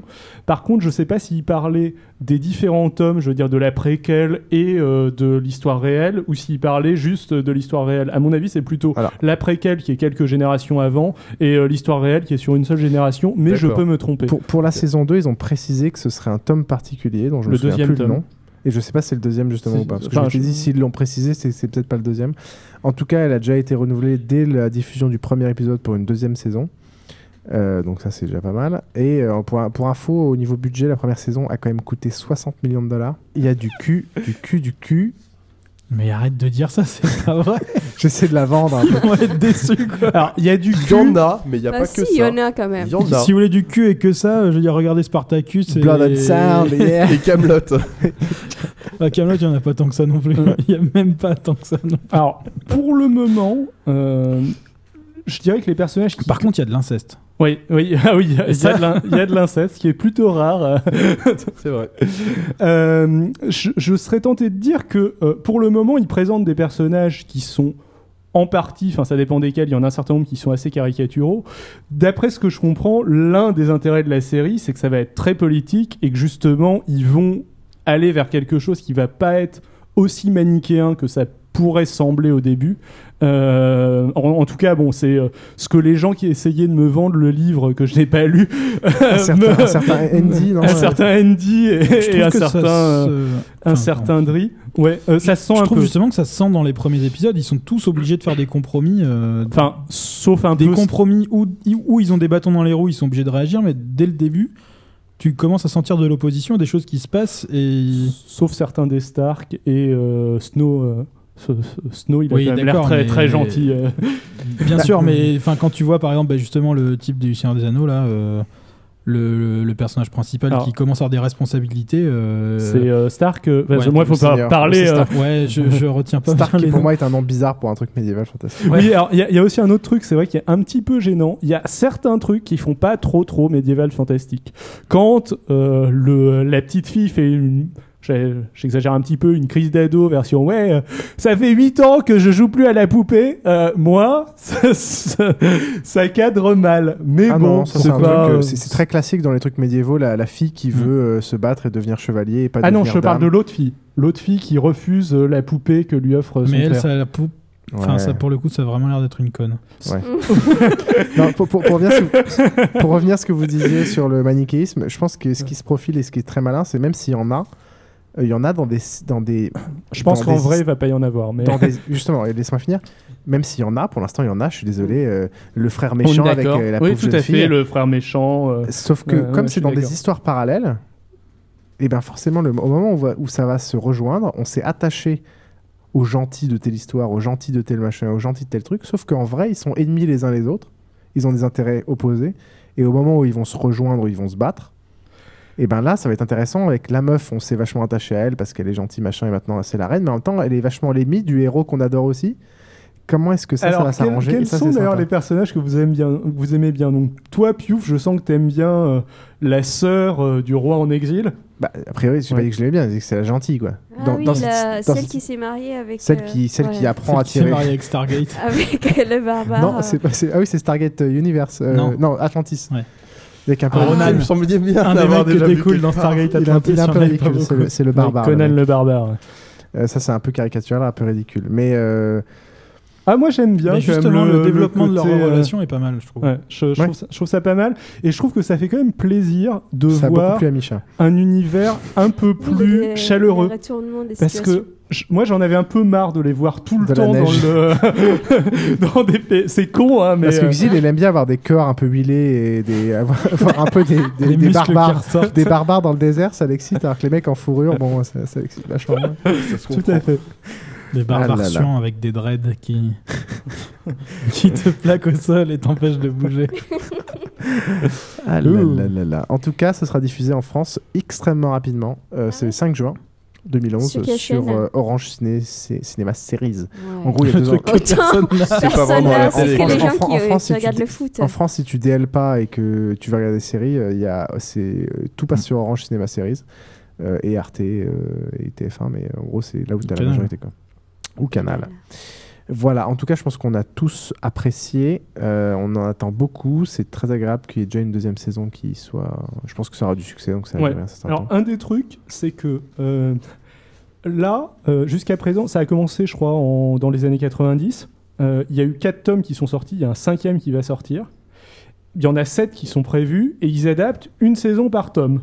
Donc il va y avoir un problème dans pas très, dans pas très très longtemps. parce que les saisons vont plus vite que la série, Ouais, tu veux dire. éventuellement, ils peuvent tenir jusqu'à la, jusqu'à la sixième saison euh, à ce rythme. Mais oui, ouais, non, non, mais l'avantage, c'est comme c'est le pas. même mec qui fait la série, ça risque de tout d'un coup lui foutre la- la- le feu au cul, de rebosser dessus, ça va lui redonner d'autres idées, il va peut-être savoir. D'un autre côté, il je va pense peut-être surtout bosser moins vite sur le bouquin maintenant qui est... Peut-être. A priori, c'est un gars qui, qui est capable de, de tenir des, des histoires assez complexes et qui doit être capable de s'organiser à peu près. Je et pense qui qu'il a plus d'idées et qu'il essaie de monétiser à fond avant de, de le dire à tout le monde.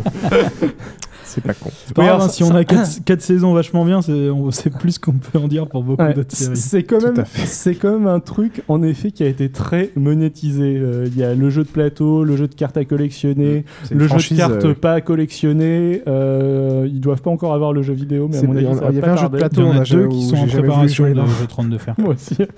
Il y a deux jeux vidéo euh, Trône de Fer en préparation par Cyanide, je crois. D'accord. ok. Ah, intéressant. En tout cas, l'univers, moi j'ai hâte de le découvrir un peu plus. Mm. Euh, voilà, donc j'ai hâte aussi d'avoir l'avis des gens qui ont lu le bouquin. Ouais, franchement, c'est l'une des rares euh, séries, enfin, il y en a pas tant que ça, où je me suis dit, putain, si jamais, ils, si jamais ils arrêtent la série, je vais me retrouver obligé de lire le bouquin. Parce que maintenant, je lis des essais, je lis super rarement des romans.